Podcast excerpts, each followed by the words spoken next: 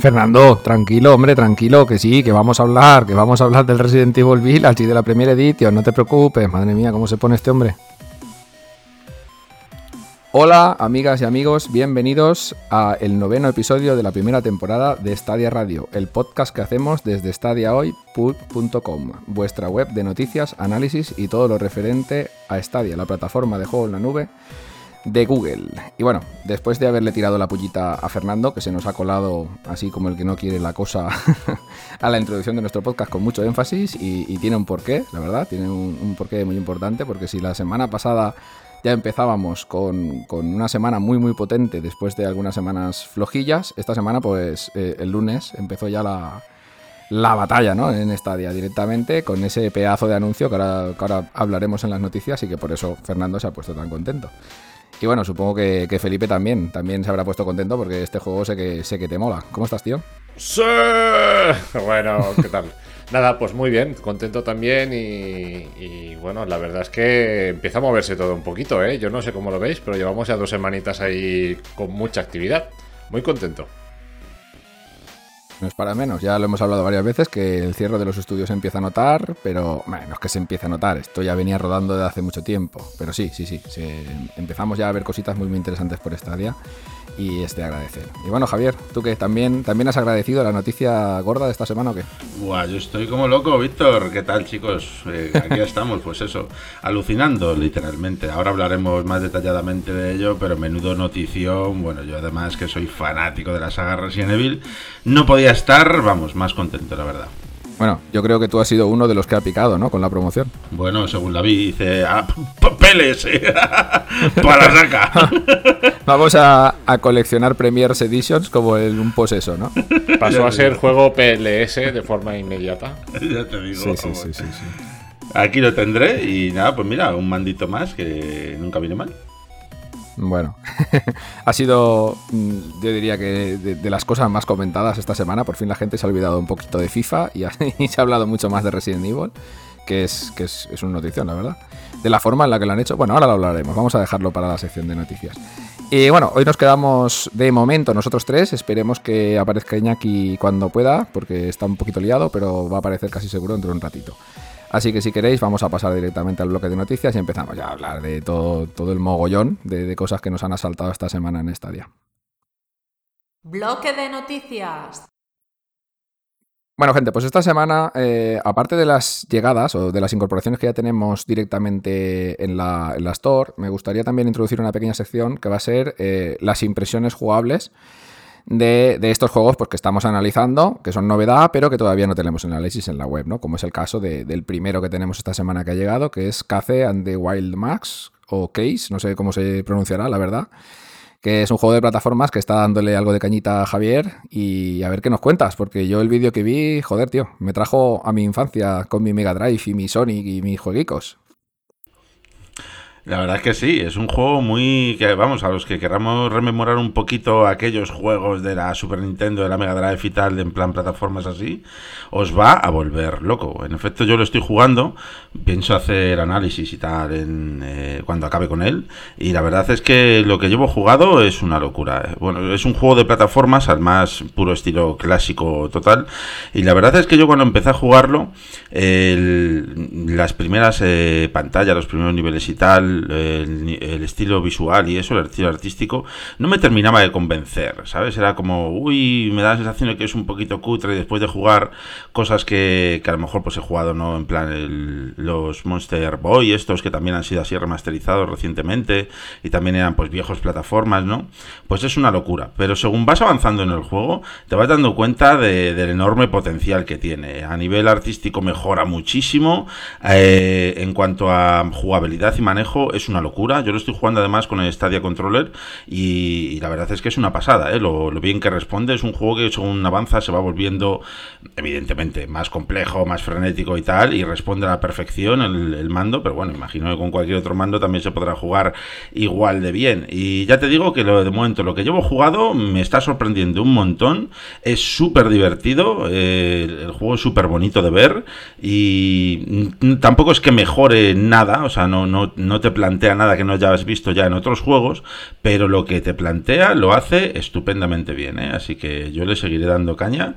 Insisto, para terminarlo y poder hacer un análisis de él, porque creo que es uno de esos juegos que, que de verdad merece la pena darle un tiento, pero, pero con urgencia, insisto.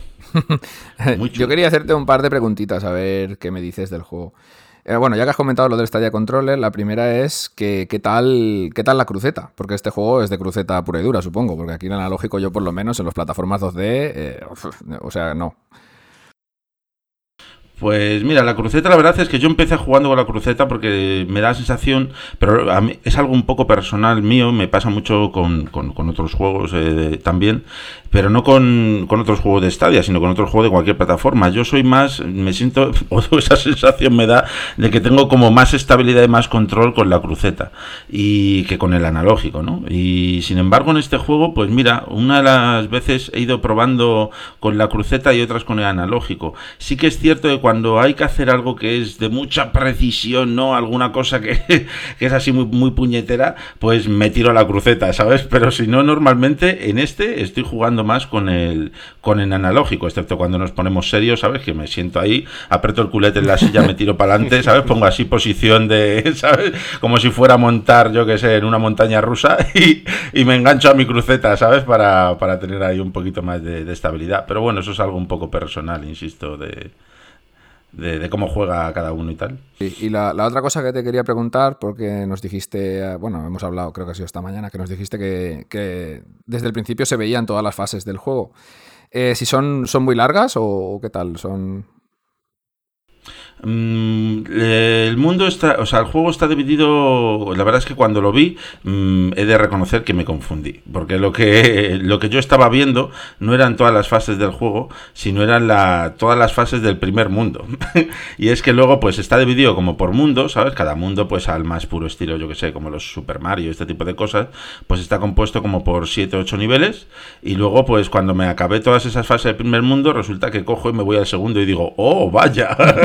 Así que, pero bueno, he, visto por ahí que tiene más o menos unos 30 niveles. Yo llevo ya unos 14 o 15 jugados. No son muy largos, la verdad. Depende evidentemente de la habilidad de cada uno. Pero, pero este juego tiene una cosa buena que yo he comentado ya en algún podcast. Y es que cuando te matan, no vuelves a empezar desde el principio, desde tal, y te tienes que pasar la fase entera. Tiene bastantes puntos de control. Eh, entonces, pues te permite volver a intentar ese fallo, ese salto en el que te has caído o ese malo que te ha matado prácticamente te lo vuelves a intentar mm, desde ahí mismo y si no es desde ahí mismo desde hace apenas un minuto o dos lo que es muy de agradecer entonces es un juego que se juega muy rápido muy divertido y la verdad es que en ningún momento sientes como que te atascas ni nada similar y ya te digo yo no, no, habré jugado tampoco mucho ¿eh? unas tres o cuatro orillas y ya llevo casi 15 eh, niveles o por ahí llevaré o sea que casi yo creo que voy medio por la mitad del juego en el caso de que tenga esos 30 niveles al, al final. Bueno, supongo que después será pues típico, como los típicos plataformas 2D de, bueno, de aquella época y los más actuales, en rejugable porque están llenos de secretos y de cosas coleccionables y de cosillas. Y bueno, para quien no lo sepa, está a un precio de 29,99 la Stadia Store, que puede parecer un poquito alto, pero yo creo que el juego lo vale. O sea, no lo veo un precio desmesurado. Y dentro de poco, cuando lo termines, pues nada, tendremos el análisis en, en. En efecto. Pues si queréis. En cuanto a, en cuanto a rejugabilidad, sí que te comento que, en efecto tiene esos secretos que comentas. En cada pantalla tienes que encontrar como las letras del personaje y tal, y, algunos, eh, pues como gemas y tal, ¿no? Que vas encontrando dentro de niveles secretos que hay dentro del propio nivel del juego. Y por lo que he visto, cuando reúnes X gemas, pues te da acceso como a un nivel secreto adicional de cada mundo, el cual todavía yo no he tenido la oportunidad de acceder a ninguno. Así que en cuanto lo tenga y tal, pues ya os iré contando en el análisis. Pero tiene una pinta. Como ¿eh? el Sony cuando cogías las gemas del caos y tenías los bonuses estos del pinball. Eso es. De ese rollito, de ese rollito. Muy bien, muy bien. Correcto. Pues bueno, ya cerrando un poquito lo del CACE, vamos a pasar a hablar del Dirt 5, este juego de rallies más arcade que ya por fin ha salido en Stadia, ya estaba disponible en otras plataformas. Y es Felipe el encargado de, jugarlo, de analizarlo, así que él nos puede contar un poquito qué es lo que ha estado viendo. Porque creo que lo probaste también en Xbox One o en PC, no sé. Sí, bueno, lo trasteé en Xbox One X y, y en PC con una 3080 y, nada, pues ahora le, le he echado la zarpa a esta versión de Stadia. Y ostras, ostras, ostras, ostras. Eh, tiene cosillas, ¿eh? Tiene cosillas. Eh, no sé ni por dónde empezar, la verdad, porque, a ver, el juego me gusta mucho y tiene una propuesta muy fresca, muy divertida, es un arcade de conducción, no es, no es para nada un simulador y lo que busca pues es la espectacularidad, ¿no? Eh, saltos, eh, derrapes, dentro de un, de un marco pues muy arcade, ¿no? Pero me estoy encontrando con problemillas a nivel técnico, sobre todo jugando a 4K. Entonces, de momento tampoco quiero dar por sentado nada, porque bueno, tú sabrás, Víctor, que te pido, por ejemplo, esta mañana que hicieras unas pruebas y tal, y vamos a, vamos a analizar el juego eh, con otras conexiones y, nada, con más alternativas para ir descartando cosas. Pero tiene algunos fallitos técnicos a priori que pueden lastrar el juego para aquellos que quieran jugarlo en televisores 4K. Bueno, eh, sí, la verdad es que no sé si, si se. Mira, es, una, es una tontería de pregunta, porque debería de saberlo, pero no lo sé. No sé si, si estás suscrito a una cuenta Pro, tú puedes seleccionar ponerlo a 1080 en el Chromecast. Me suena que no. Sí, sí que puedes. Sí que se Si puede. estás- Ah, pues- si tú pues tienes la bueno. cuenta Pro, tienes una opción en los ajustes eh, y puedes Ajá. eh, establecer el rendimiento. De hecho, las Mm. pruebas que, que realizamos siempre a nivel técnico, eh, en este caso, cuando las realizo, son probamos siempre de distintas resoluciones. Entonces, desde los mismos ajustes, eh, pues jugamos un ratito en 4K, luego un ratito en 1080p. Y, y nada, y esto nos lleva pues a distintas deducciones, como pasó por ejemplo en el caso del Metro Exodus, que lo he comentado ya más de una vez Sí, que sí, el juego sí. en 1080p es una maravilla, lo pones a 4K y los, la caída de frames es, es abrumante, prácticamente no se puede jugar, ¿no? Entonces, bueno, os adelanto que en este juego, eh, en el DER 5, 1080p puedes jugar perfectamente, estate tranquilo, que tienes un juegazo y, vas a disfrutarlo, porque en realidad el juego es, es muy bueno. Pero sí que es verdad que si jugamos a 4K, la cosa cambia y de vez en cuando podemos tener unos tirones, pero, pero que se bloquea la pantalla dos o tres segundos. Como digo, esto hay que cogerlo con pinzas, estar atentos al análisis, que ya tendremos todas las pruebas con distintas conexiones, con distintas. Eh, con distintos escenarios y, os daremos más detalles concretos. De momento, esto es lo que me estoy encontrando. Y pues un poco, si queríais comprároslo y estáis escuchando esto, yo de momento os, os recomiendo que tengáis prudencia, esperéis un momentito a que, bueno, unos días a que publiquemos el análisis y ahí lo tendréis todo ya más concreto. Mm, Bueno, yo cazurro de mí para hacer las pruebas en 1080 y en 4K, pues entro en la cuenta que tenemos compartida con el Pro y en otra que tenemos sin el Pro. Pero bueno, a partir de ahora lo igual, haré. es válido igual, ¿no? sí, sí, lo haré todo en la misma cuenta. No deja de ser lo mismo, vaya.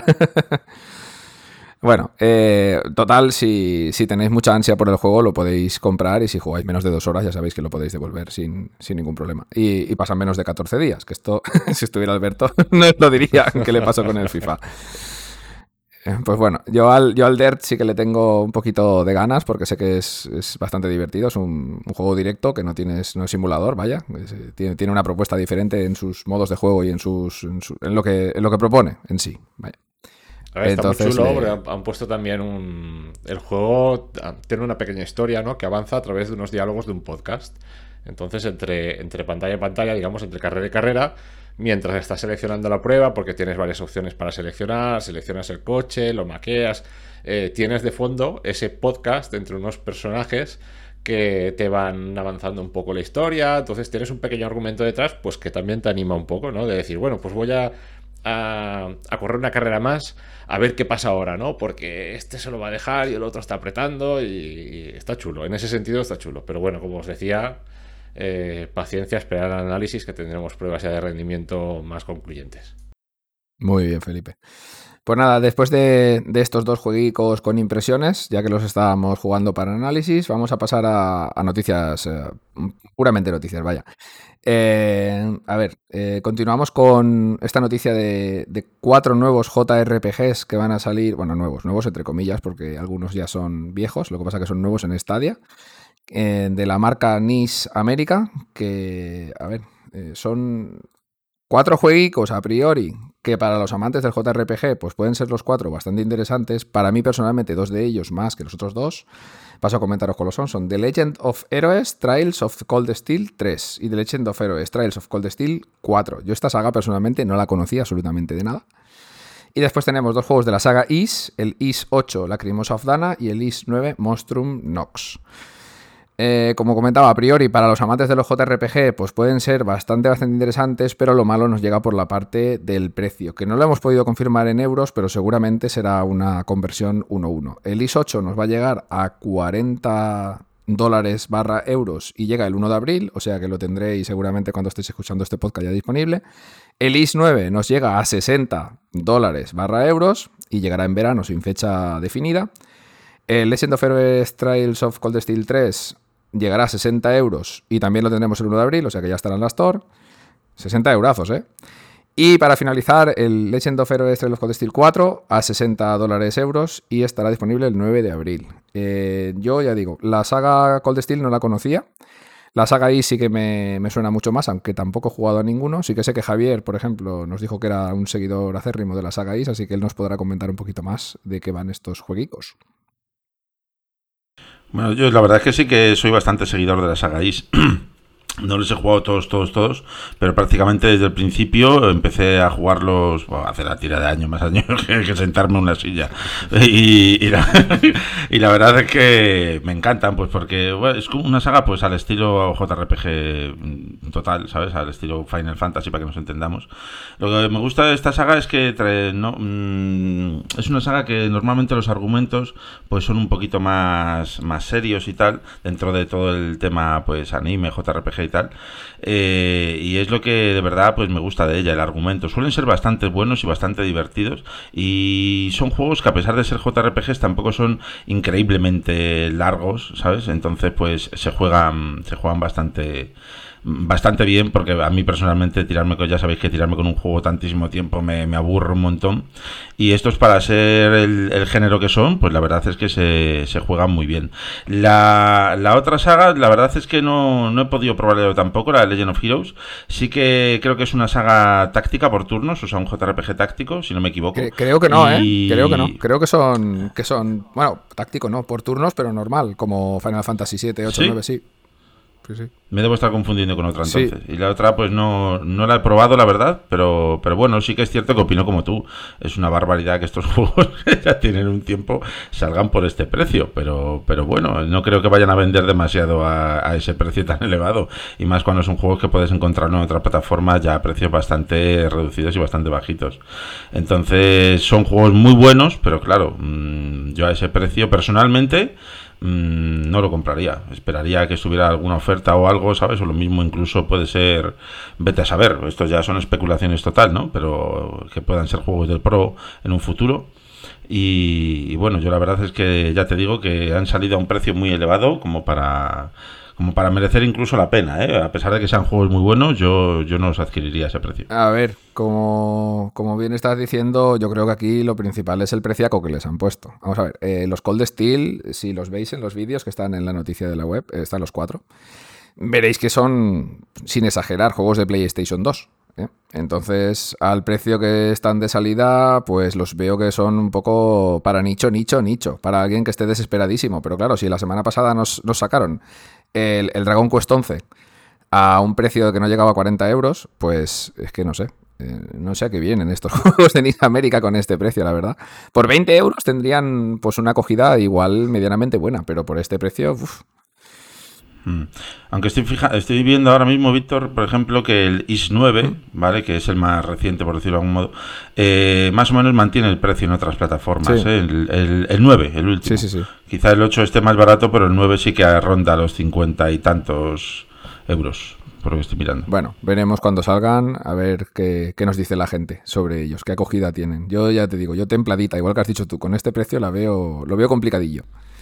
Bueno, tampoco sí. es de extrañar que, que, salgan de oferta, como están haciendo últimamente, que lanzan los juegos con promociones y tal.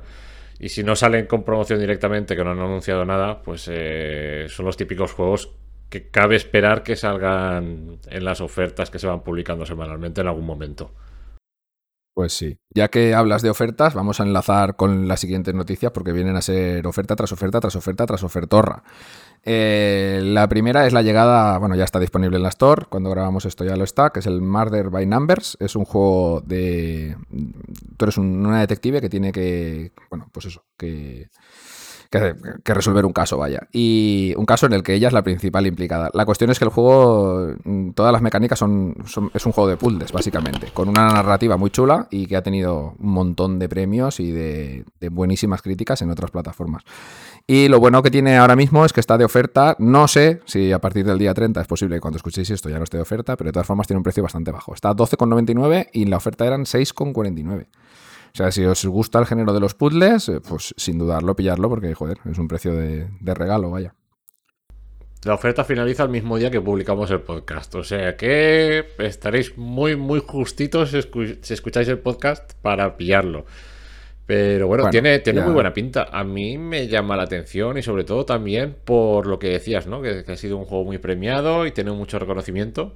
Y, ostras, yo creo que habrá que echarle un tiento, ¿no? Un análisis de, del juego para la web, yo creo que estaría bien. Y es que, ¿ves? Eh, ya ya cambiando de tema un poquito, pero dentro del mismo juego, lo que veo más interesante de este juego, ya no el juego en sí, que también, ¿eh? que también me interesa, la verdad, lo veo muy, una propuesta muy interesante, es que todos los juegos que sean así, juegos que ya han salido hace unos años en otras plataformas o ya tienen un recorrido, ya tienen un tiempo, cuando llegan a Stadia deberían de llegar con una oferta similar a esta, independientemente de su precio, ya que su precio sean 60 euros y la oferta sean 40 o lo que la desarrolladora considere oportuno.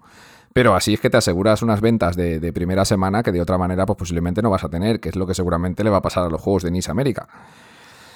Porque si llegaran a un precio recortadito, pues igual alguien que dice, hostia, tío, pues no me gusta el Dragon Quest, pero le voy a dar una oportunidad al IS 8 o al 9 con una ofertilla, pues mm, se la das. Pero claro, ves 60 euros y dices, uff, claro, ya, en efecto, ya no 60 euros, pero yo que sé, pues que salgan a 45. Ya con eso ya tienes una ofertilla que a lo mejor te tira más que gastarte 60 pavos, ¿sabes? O 39,99, algo así. Para mí los juegos estos de que hablábamos antes, el, el y todo esto, el precio que les pondría como, como algo, como, como el valor de como juego, incluso de salida, sería ese. Algo de 39,99, una cosa así, ¿sabes? O 45, por ahí andaría. yo lo digo más que nada porque producciones con mucho más calado, tipo Sekiro, llegaron con oferta el día de salida. Eh, el Jedi Fallen Order llegaron con oferta el día de salida. Entonces, muchísima gente que o no los había jugado o, Dios, pues este juego quiero probarlo, pues ya con la oferta es que ni te lo piensas, te lo pillas. Y, bueno, eh, esto simplemente era una reflexión. que me parece súper, súper. Me parece perfecto que el Mar de Main salga a 12,99 y con la ofertilla a 6,49. O sea, un precio cojonudo para un juego que tiene pinta de serlo también. Y vamos a hablar, vamos a hablar de nuestro amigo Aragorn. Terraria, por fin, Terraria, vale, sí, ya sabemos que Terraria ya está en Stadia. y como este, es que aquí esto parece es muy malsonante, pero también como Cyberpunk todas las semanas tenemos que hablar de Terraria. Y, no normalmente, por Terraria, no normalmente para bien. Y la cuestión es que Terraria han surgido unos rumores, tenéis la noticia en la web, de que es muy probable que llegue al Pro. O sea, vamos a ver. Eh, vale, que sí llega, que no llega, que sí, que lo quito, que lo pongo. Al final el juego sale y a la semana de salir nos dicen que igual llega en el Pro. El que lo haya comprado, vale, el precio es reducido, 9,99, pero macho. A la semana de salir que ya se oigan rumores de que va a llegar en el Pro, pero esto qué malas negociaciones, qué malas decisiones ha tomado el Spinks este tío. Este hombre, ¿de dónde ha salido? Yo me estoy oliendo que la semana que viene estaremos hablando en el podcast de Terraria otra vez, porque resulta que le han vuelto a bloquear la cuenta y ahora ya no lo quiere sacar en el Pro y lo sacará en versión original subtitulada en japonés. Ah, eh, es que, claro, este juego, vale, ha vendido 35 millones de copias en todas las plataformas en las que ha salido. Pero es que a mí todas estas, todas estas veces que lo estamos nombrando, para mí personalmente es paja. sí, eh, eh, claro, no es que lo estamos nombrando, hostia, pues ha llegado Terraria. Si no hubiera salido sin, sin más tonterías ni nada, pues vale, Terraria llega hasta ahí y punto. Pero cada vez que hablamos de él es para soltar tonterías. Bueno, si queréis os explico un poco la noticia original. Eh, que la escribí yo. Nada, lo que ha pasado es que en el foro oficial de Terraria eh, se ha publicado, pues cada mes publican una entrada con todas las novedades del juego y demás, ¿vale? Entonces, en, la de este mes publicada, publicaban acerca del lanzamiento de Stadia, entre otras cosas, ¿no? Y, y en el párrafo que hablaban de Stadia, en la última línea, una de las líneas, indicaban pues que era muy posible que seguramente en los meses venideros el juego saliera como juego de Stadia Pro. De hecho, venían a decir algo así como que Terraria está disponible actualmente como un título para comprar en Stadia con un precio plan. Eh, es probable que también se agregue el servicio de suscripción de Stadia Pro en los próximos meses, tal cual, literal. Bueno, en inglés, obviamente, pero bueno, eh, lo que venían a decir. Entonces, Esto es un poco de publicidad. el mes que viene o el otro caiga Terraria por ahí. Eso es publicidad contraproducente, ¿no? Sí, o sea, lo acabas de sacar y ya estás diciendo que va a salir en el Pro. Pero, tío. Esto tiene una doble lectura. a ver, la primera es que no he vendido yo una. Me. Ah, claro, claro, claro. Bueno, eso, eso ya lo dijimos. Como ya ha vendido todo lo que tenía que vender en otras plataformas, pues ya Pero- quien, quien no tenga Terraria, pues es que no sé, si lo da, estará gratis en Android, digo yo. Si es que el lanzamiento para mí es un juego que ¿cuántos años tiene? No lo sé. No lo sé, no lo sé. No sé cuándo salió, pero vamos, sí, unos cuantos. Pero- pero es que es un juego que habrán dado gratis. Como eh, Terraria, eh, Terraria, pues bueno. Claro, No si te has movido un poquito, seguramente lo, lo tendrás gratis en el PlayStation Plus. Lo tendrás gratis en, en el Xbox Game Pass. Eh, No sé, lo digo por decir, eh, porque no me para a buscar Terraria por ningún lado. Estará en, en el. En el esto, en el Epic Games Store. estará, estará por todos los lados. Madre mía, el 2011 salió Terraria. El 2011, ¿no? Como ya que- Tú fíjate. Una década, nada. Bueno, Qué locura. pues nada, Una va- década, vamos, a, no. vamos a hacer una cosa. No vamos a volver a hablar de Terraria hasta que no salga en el Pro. El día que salga en el Pro volveremos a hablar. Por favor, Spin, no nos la líes. No nos la líes y está- estate calladito. Una, una temporada. Espérate, que este mañana, no se- mañana nunca mejor dicho, porque hoy es domingo, pero se publicará este podcast miércoles, que será 31, y mañana será día 1, juegos de pro, o sea que sí, mañana volveremos a Vale. hablar. de- Qué desastre. O sea, el domingo, ¿no? ¿Te refieres? La semana que viene otra vez. El jueves, el jueves es día 1. y- Bueno, sí, no, no, digo nosotros en el podcast. Bueno, nosotros internamente hablaremos de Terraria, pues todo lo que nos dé la gana, pero. Esperemos que el Spinks este no le dé por comprarse, yo que sé, las películas del Hobbit y le pase algo ahora con la del Hobbit, porque al final, pues, tú fíjate. qué tío, qué tío. Ostras. Bueno, vale, chicos, vamos a pasar a, la noticia gorda, vaya, la que nos ha, la que nos ha metido el hype Fernando nada más empezar el podcast. Eh, pues bueno, eh, la semana, creo que fue la semana pasada, bueno, hace dos semanas creo que fue, hubo un evento exclusivo de Capcom en el que anunciaban Resident Evil Village, Resident Evil 8, para los que no lo sepáis, y no apareció el logo de Stadia por ningún sitio. O sea, nos quedamos todos como un poquito, pero tío, si esto era una filtración cantada, ¿dónde está nuestro Resident Evil 8? Pues ala, en el blog de Stadia, el lunes, así, sin avisar, sin, sin vaselina, vaya, nos lo metieron. Resident Evil 7, el día 1 de abril en el Pro, en el Stadia Pro, y Resident Evil 8, eh, promoción con la Premier a 69,99 euros hasta final de existencias. Y el juego sale en mayo, o sea que te, en principio, y como no se agoten los Premier, que tiene pinta de que de momento no van a cerrar el grifo, eh, tenemos la promoción activada. O sea, mm, impresionante. Yo me quedé loco. O sea, cuando enchufé, no sé si lo vi en el Telegram o fue, no sé dónde lo vi.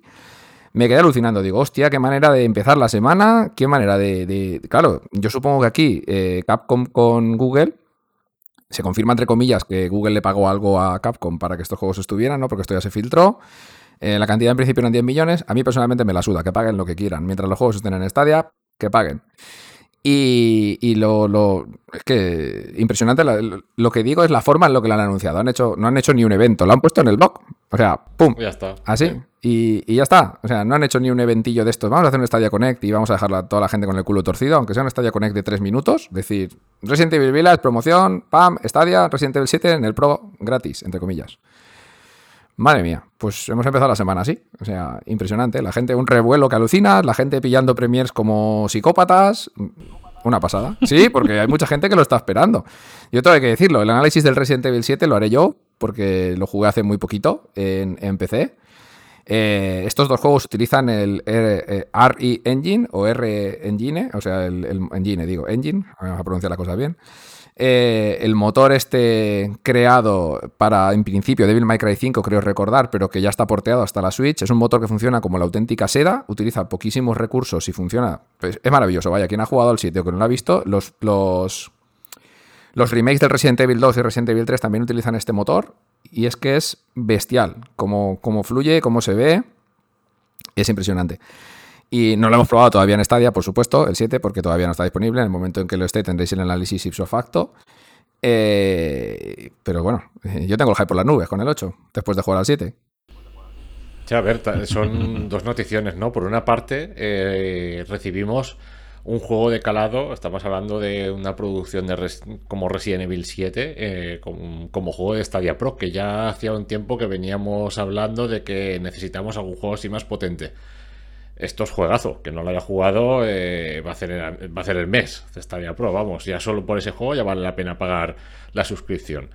Eh, luego, con lo que vendrá acompañado, que no se sabe, Terraria. o no, esto, esto ha sido. No, no se sabe cuándo llegará Terraria, no se sabe, pero bueno. Y eso por una parte, que a mí ya me parece una muy buena noticia. Y luego, por otra parte, el tema de, del, bueno, del, del Stadia Premier con, con el Resident Evil 8 que yo creo que se está haciendo, bueno, se está haciendo costumbre, no, pero yo creo que, eh, que puede encajar una política de Stadia de decir, bueno, cuando hay un lanzamiento más o menos potente, que nosotros tenemos una versión muy digna, vamos a lanzarlo con, con la Stadia Premier. A mí no me extrañaría ver así de vez en cuando más promociones de este tipo, ¿eh? Hostia, pues sería un puntazo que te cagas. A ver, yo recuerdo que, más que nada, por pues un apunte, que el Resident Evil 7 lo jugué en, PC, pero como lo estaba jugando en Game Pass, eh, la partida se compartía entre PC y la Xbox One X. No la series, ¿eh? la One X. Y en la One X este juego ya iba a 60 FPS 4K, que se veía, pero espectacular. De verdad, acabé de jugarlo en la tele porque cuando me di cuenta de que se compartía la partida, flipé. Dije, hostia, qué guapo. Es más, jugué el DLC de Chris ah, en la tele, impresionante. Como el juego se ve igual en Stadia, puntazo. Y, si el 7 va así, el 8 no creo que desmerezca. Ya sabemos que el 8 tiene ray tracing tanto en consolas como en PC. O sea, tengo muchísimas, pero muchísimas ganas de ver qué ha hecho Capcom con esta versión de Resident Evil 8 para Stadia. Estoy ya que me muerdo los dientes. Hasta, hasta mayo. madre mía. Yo, ahora que dices eso, eh, ostras. Si regalan una Stadia Premier es porque el port tiene que valer la pena. Sí, ya lo vimos con Cyberpunk. Sí, sí, ahí hay gato encerrado, lo veremos. Pues, pues sí. Me acabas de generar más hype, cabrón. Hype, hype, hype. sí, sí, sí. Bueno, aquí, aquí, bueno, como ya, como ya hemos comentado, la noticia es doblemente buena. Por la, primera que llegan los dos Resident Evil a Stadia. Y que llega el 7 en el Pro, que esto, como dice Felipe, es un juego potente, aunque es un juego que ya tiene tiempo, pero habrá mucha gente que no lo habrá jugado y que te lo den gratis, otra vez entre comillas. Eh, está de puta madre. Para ir calentando en abril, para coger el 8 en mayo, a mí me parece perfecto. Encima viene la edición definitiva, digamos, con todos los DLCs y todos los añadidos que... la, Gold Edition, la Gold Edition, sí. Correcto, la Gold, la Gold Edition. Que es un puntazo, la verdad es que es un puntazo. Solo nos falta ver el rendimiento para cascarle fácilmente un 9 o por ahí. Ya, ya aviso. Spoiler, spoiler. spoiler. Spoiler alert. Vamos a ver, Resident Evil 7 pues tiene, tiene sus cosillas. Veníamos de los, del 5 y del 6. Eh, que se basaban un poquito más en el 4, que ya fue en su momento un juego disruptivo de la saga, ¿no? Porque teníamos una jugabilidad con cámaras fijas y pasábamos a acción directa. Y en este 7 se rompió con todo, eh, primera persona, volviendo, digamos, un poquito más a los inicios. Eh, un juego más pausado, más tranquilo. Eh, no sé, a mí me encantó. A mí me encantó la rotura de, digamos, del paradigma que llevaban, porque iba mal la cosa. Aunque estaban vendiendo muchísimo, ¿eh? Todo hay que decirlo, porque toda la crítica muy mal, los juegos una castaña. A mí personalmente no me gustaron ni el 5 ni el 6. Pero estaban vendiendo de la hostia. No recuerdo la cantidad exacta en millones, pero una burrada. Para lo malos que eran, entre comillas también, una burrada. Y este 7 me encantó. Desde que nos llegue en el Pro, yo me lo voy a fumar con patatas otra vez, seguramente. Bueno, ya te digo, y yo. a, mí personalmente, además el cambio que tuvo. Bueno, a mí es que me gusta la saga Resident Evil, me, me vuelve completamente loco. Y, me gustan todos, es que no les hago asco a ninguno, que me vengan todos aquí otra vez. de hecho, es que me la paso cada tres o cuatro años, me paso la saga entera otra vez con mi mujer, que, también es una fanática del tema. Y a mí ese cambio de vuelta al género de terror puro, casi visceral, ¿no? Del 7, guau, me volvió completamente loco. En efecto, como dices, es la edición con todos los DLCs además están muy bien, complementan la historia súper bien y son súper divertidos. Y este 8, pues mira qué locura. O sea, yo, mm, como todavía no tengo consolas de nueva generación y a lo mejor, pues viéndolo visto lo y lo ven que me está funcionando Stadia, lo mismo ni tengo, pues la verdad es que este Resident Evil 8 estaba pensando yo, ¿y dónde leches lo voy a jugar, macho? O sea, en PC, porque claro, en Play 4 no me atrevo yo a coger un Resident Evil 8, a pesar de que el Red Engine ya sabemos que va de, de fábula, pero digo, a lo mismo no va tan bien como yo me espero, ¿sabes? Y de repente me sale con esto Stadia, o sea, pues, oh my god, ¿sabes? O sea, Phil, Phil, I love you, Phil, ¿sabes lo que te digo? Ahí está, o sea, qué maravilla, tío. Bueno, se lo dije a mi mujer y dábamos los dos palmas con las orejas. Claro. O sea, una maravilla, de verdad. Y, y que te regalen el pro este juego, o sea, impresionante. Y lo que dices del Re-Engine es, es cierto, macho. Mira, el, eh, hace, bueno, hace nada, no. No sé si fue ayer o antes de ayer. Me compré para Nintendo Switch el Monster Hunter Rise y este juego utiliza el Re-Engine. Sí, sí, sí. ¿Sabes? Eh, y, y, bueno, se mueve como la seda. Y a, a 60 FPS con unos gráficos que da miedo verlos. A, que la a, tren- que a 30, ni- ni pedazo te loco. el Rise va a 30 Ay, he, dicho, FPS. sí. he- he dicho 60. Sí. se me ha ido la A ver, que el Rise Y- funcione en Switch como funciona a 30 FPS, para mí, ya, bueno, para mí, para toda la prensa, todos los análisis que he leído, ya es un logro enorme del R-Engine. Sí, sí, sí, es una locura. Ya Te digo que verlo mola un montón, tío. Y este motor va como la seda, la verdad. Yo, que- yo creo que en Stadia eh, vamos a alucinar con, con el Resident Evil 8 que, que se nos viene, ya verás. ¡Wow! ¡Qué ganas! Pues ahora, ahora que decías lo del Resident Evil 8 para Play 4, yo recuerdo que hubo los primeros meses cuando se anunció que estaba Capcom como recelosa en Twitter y en otro sitio diciendo, no, no, es que somos muy ambiciosos y lo que queremos hacer no es posible en PlayStation 4. Ellos achacaban más que nada a la velocidad de los discos duros y tal, porque quieren hacer un mundo bastante abierto, bastante grande, sin tiempos de carga y bueno, movidas de estas, ¿no? Y claro, esto en Stadia no viene que ni pintado, porque todos sabemos que Stadia no sabemos las especificaciones del disco duro que gasta, pero tiene que ser un SSD de la hostia, porque los juegos cargan, que da auténtica risa, la mayoría. Y, y claro, me, he- acordado yo de esto, del Red Dead Redemption, que no lo dije eh, en, en el análisis, eh, que claro, el Red Dead Redemption en, en PlayStation 4, eh, Xbox, incluso en PC, si no tienes un SSD súper potente, tiene unos tiempos de carga que son auténticamente aberrantes, sobre todo cuando inicias la partida. Puedes estar un minuto y 50 segundos, pero de reloj. Hay mil vídeos por YouTube donde podéis comprobar esto. Un minuto y 50 segundos esperando a que empiece el juego. En Stadia es que no llega ni al minuto. O sea, se queda por la mitad, a menos de la mitad del tiempo que tardan las consolas. Entonces, este Resident Evil 8, con lo que nos decía Capcom por qué no podían portearlo, que al final sí que lo han hecho, veremos. Yo cruzo los dedos para que no sea un Cyberpunk 2 en, consola, Ay, en no. consolas de anterior generación. Que esto a Capcom, a Capcom no le vendría nada bien que pasara esto, la verdad. Y, y bueno, yo creo que va a ir como un tiro. Y más con lo que decía Felipe, que no había caído yo en ese dato, que cuando esta gente da una premiere con el juego es porque hay gato encerrado y saben lo que están vendiendo. Pues sí, habrá que esperar ahí. Bueno, en el Resident Evil el 8 tengo entendido, no sé lo que he visto así, vampiros, hombres lobo, cambiar un poco de tercio. Mm, ¿Qué pensáis? Sí, sí, sí. sí. Vuelven como a los orígenes, bueno, como al... eh, yo creo que es una especie de extensión del Resident Evil 4, me refiero a extensión en cuanto a narrativa y tal, ¿sabes? Porque vuelve a ser una aldea repleta, pues eso, además ¡Forastero! creo que es ahí en... Ahí está, detrás de ti, ¿sabes? Ese tipo de cosas.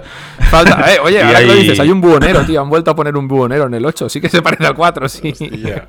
O sea que sí, es que es así Sí, un sí. poquito de ese Ahí cuando rollo. decía lo de. Que si hombres lobo, ¿Qué vas a matar elefantes con estas. esto? Que a mí no me importaría que me secuestrasen las vampiras, ¿eh? Yo me dejo secuestrar ahí para el castillo La- la y me voy para allá con ellas. Madre mía. Muy bien, muy bien. Ven para acá, que te voy a dar ray tracing. No, cuando escuchéis esto ya tendréis el Resident Evil 7 en el Pro. O sea que. A darle, a darle, a darle durillo. Pues. Bueno, chicos, si queréis, dejamos. ¿No? ¿Que ¿Querías apuntar algo, Felipe, del Resident Evil? sí, sí, sí, solo una cosa. Permítame hacer esto. Resident Evil. Bueno, no te ha quedado mal del todo. Nada, que íbamos cerrando ya la sección de noticias y ya vamos a enlazar con el meollo de hoy, con todo el tema este Resident Evil 8 Next Gen, no Next Gen. Eh, Volvemos al tema de siempre. El meollo de la semana. Pues bueno, esta semanita en el meollo vamos a, a debatir, bueno, no sé si vamos a debatir o vamos a charlar y ya está, lo que nos venga. Eh, sobre qué pasará cuando Stadia decida actualizar los servidores, eh, cómo nos imaginamos que va a ser esta actualización, ya no qué, va, qué van a traer los nuevos servidores, ¿no? Porque esto, bueno, podemos hablarlo también, pero cómo, cómo será esta actualización y, y qué podemos esperar. Porque esta semana, por ejemplo, eh, con todas estas pruebas del DIRT hemos tenido fallitos extraños. Eh, nos estábamos achacándoselos a los Chromecast. eh, claro, no lo tenemos muy claro. Estábamos hablando de que si igual Stadia está cogiendo un poquito de volumen de gente jugando y se le puede estar atragantando a los servidores de Google el volumen de juego que ahora mismo están computando, como pasó con la salida del Cyberpunk, que tuvieron que bajar la resolución a 1080p porque se estaba colapsando la cosa. Eh, ¿Puede ser el momento para una actualización? ¿Qué estará pensando Google?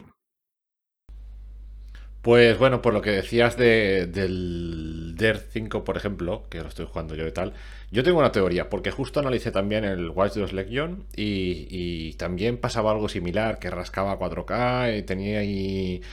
Ostras, y, y, no sé, pero tienen algún... o parece, ¿eh? ya como os repito otra vez lo mismo, que habrá que esperarse al análisis para ya que tengamos las conclusiones establecidas.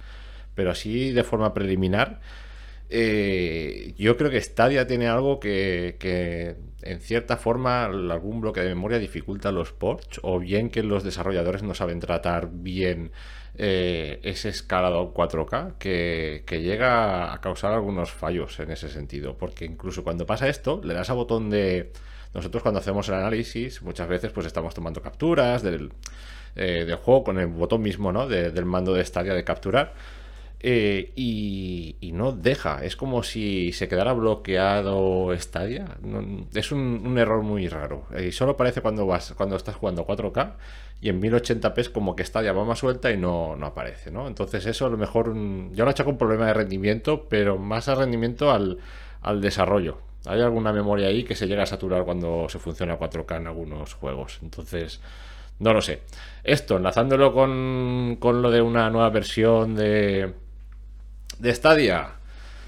Hombre, pues yo creo que primero tendrían que exprimir un poco más lo que tienen, que creo que puede dar un poco más de sí.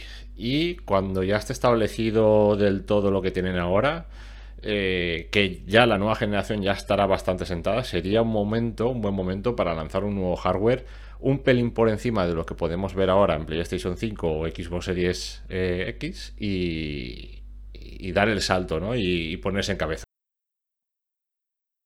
Pues sí, la verdad es que aquí se nos abren, se nos abren muchísimas preguntas, por lo menos a mí, ¿no? Porque, claro, eh, estamos hablando de que el hardware de Stadia tiene apenas un año.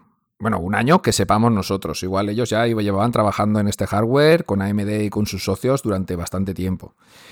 Eh, entonces, eh, cambiar todo un hardware con un año me parece un desperdicio de dinero y, bueno, pues, pues, eso, un desperdicio básicamente. No podemos cambiar. Es como si PlayStation sacara una PlayStation 4 y al año te dijera, no, no, no, no, es que esto ya se queda viejo, tío. Eh, vamos a sacar la 5. Eh, lo veo un poco fortuito. Y bueno, ya que estamos, vamos a darle la bienvenida a Iñaki, que se ha incorporado así de repente. Muy buenas, chicos, ¿qué estáis? Pues bueno, aquí anda, andamos ya debatiendo. Nos hemos fumado ya las noticias y estábamos ¿Cómo? ya debatiendo. ¿Pero, pero qué pasa? ¿Menos de una hora de noticias? ¿Qué, vergüenza es esta? ¿Qué mierda es esta? para el meollo, el meollo. Bueno, no sé, no sé tú si serás muy fan de la saga Resident Evil. Te, eh, mira, tengo, tengo clara contradicción. Soy justo lo contrario de todo el mundo. A todo el mundo le encanta el 1, le encanta el 2, le encanta el 3, el 4 le parece me, el 5 le parece me, el 6 le parece una puta mierda. Pues a mí el 4, el 5 y el 6 me encantan. Vaya, y luego el 7 le, le, tengo, le tengo normal, le he jugado en VR y...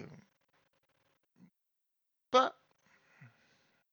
No te dice nada. Bueno. Ni jugándolo en VR te ha dicho algo, macho. O sí que estás tú frío en, con el Resident Evil 7 en, en, VR está muy guapo.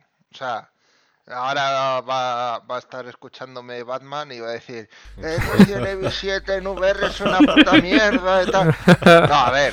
A ver, Jackie, yo no te quiero decir nada, pero estoy viendo la más señal ya en el cielo. Cierra las persianas. No, Puedes ver, tener, que... en vez de un swatting, vas a tener un batting.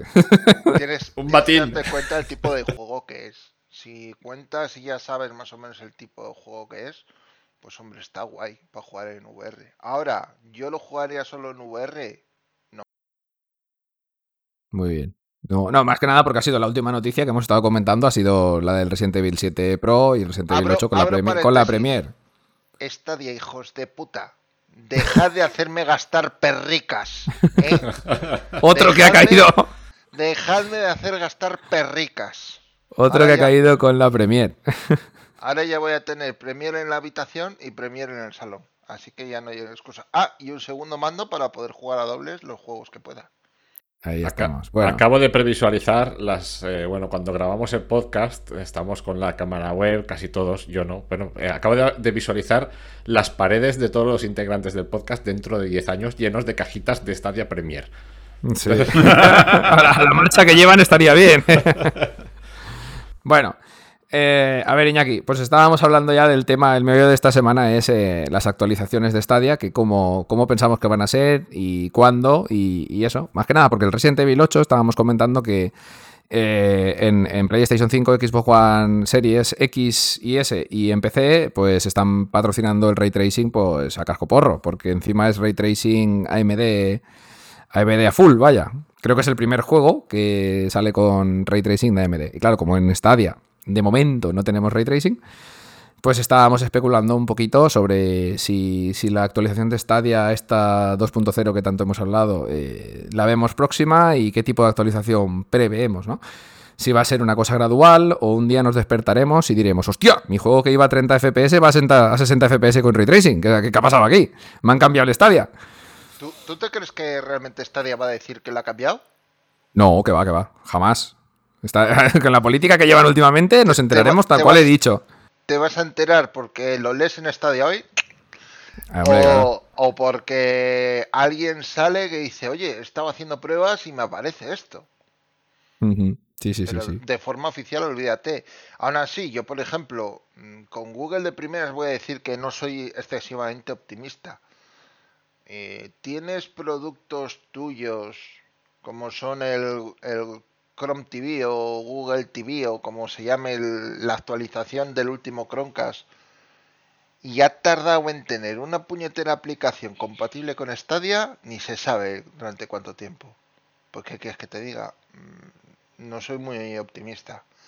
Ahora, eso no quiere decir que no cojan parte de su capacidad de cómputo y de cálculo que tienen, que son granjas y granjas de servidores, y dice, eh, tanto vamos a quitar de esto y esto lo vamos a meter para Claro, sí, nos ponemos en situación, esto ya lo hablamos hace un tiempo, que las instancias de Stadia, llamadas Blades por ellos mismos, eh, son como si dijéramos eh, en una estantería, para que os imaginéis, si no sabéis de qué estamos hablando, de los racks de computación en granjas de, de estas, como dice Iñaki, eh, en estanterías, pues hay como puestas en una encima de otro, no, no, como, no son consolas, ¿no? Son como cajas y dentro está pues el hardware, ¿no? Funcionando a todo trapo. Eh, entonces, ahora mismo habría un número que no sabemos, como siempre con Google, no sabemos nada, de estas instancias de Stadia, ¿no? individuales, que ya también dijeron que se podrían usar más de una para los juegos, pero de momento ningún desarrollador lo ha hecho. Suponemos que por muchísimas razones. Eh, entonces, si se actualizara esto, estas instancias, si no se cambiaran las viejas por las nuevas, se tendrían que poner las nuevas, digamos, al lado. Me refiero al lado, en, otro, en otra granja de servidores, donde sea, a funcionar en paralelo. Entonces, eh, si se actualizara, como dice Iñaki, no nos van a decir nada. Entonces, posiblemente, yo, mi punto de vista sería que habrían algunos usuarios que empezarían a jugar a ciertos juegos y verían mejoras, ya sea de FPS, ya sea de calidad en el 4K o en lo que queramos ver. Y habrían otros usuarios que seguirían jugando, pues, normal como estaban haciendo hasta ahora. Y poco a poco, pues iría introduciendo gradualmente o, o incluso llegando a más. Podrían ponerse las nuevas instancias solo para ciertos juegos como sería el caso, por ejemplo, de este Re- Resident Evil 8 para que pudiera tener ray tracing, imaginémonos. Actualmente estas Blades eh, funcionan con hardware de AMD. Eh, suponemos que las futuras pues lo harán también, aunque me pareció oír un rumor de que iban a meter hardware de Nvidia. Ahora mismo no es un buen momento para cambiar hardware de nada, porque ni Nvidia ni AMD tienen eh, transistores para fabricar sus gráficas. Y entonces la cosa está jodidilla. Pero bueno, esperemos que Google esté, esté ya negociando todo esto con los proveedores. Seguro, yo creo que sí que estarán ya, ya en negociación. Obviamente tienen que estar moviéndose. Claro, eso no significa que, que el cambio sea a corto plazo. Yo, yo creo y apuesto más un cambio a medio plazo, más tirando a largo. Oye, yo todavía espero Stadia con las Blades actuales por lo menos un añito, un añito vista seguro.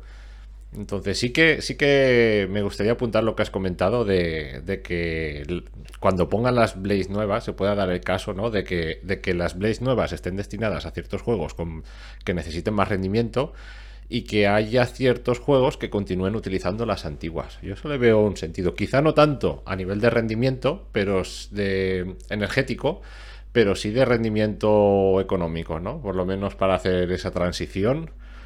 No sé, habría que darle una vuelta por ahí. ¿Qué os parece?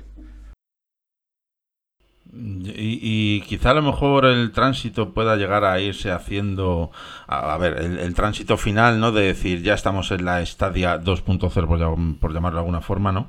Eh, sí que se vaya a dar a largo plazo, pero quizás yo puedo, bueno, esto son eh, cosas que, imagino, ¿no? Eh, a corto plazo se puede ir dando un tránsito lento, poco a poco, de, pues, por ejemplo, lo que comentáis, de ir mm, poniendo de estas blades nuevas para algunos juegos o determinados juegos y tal.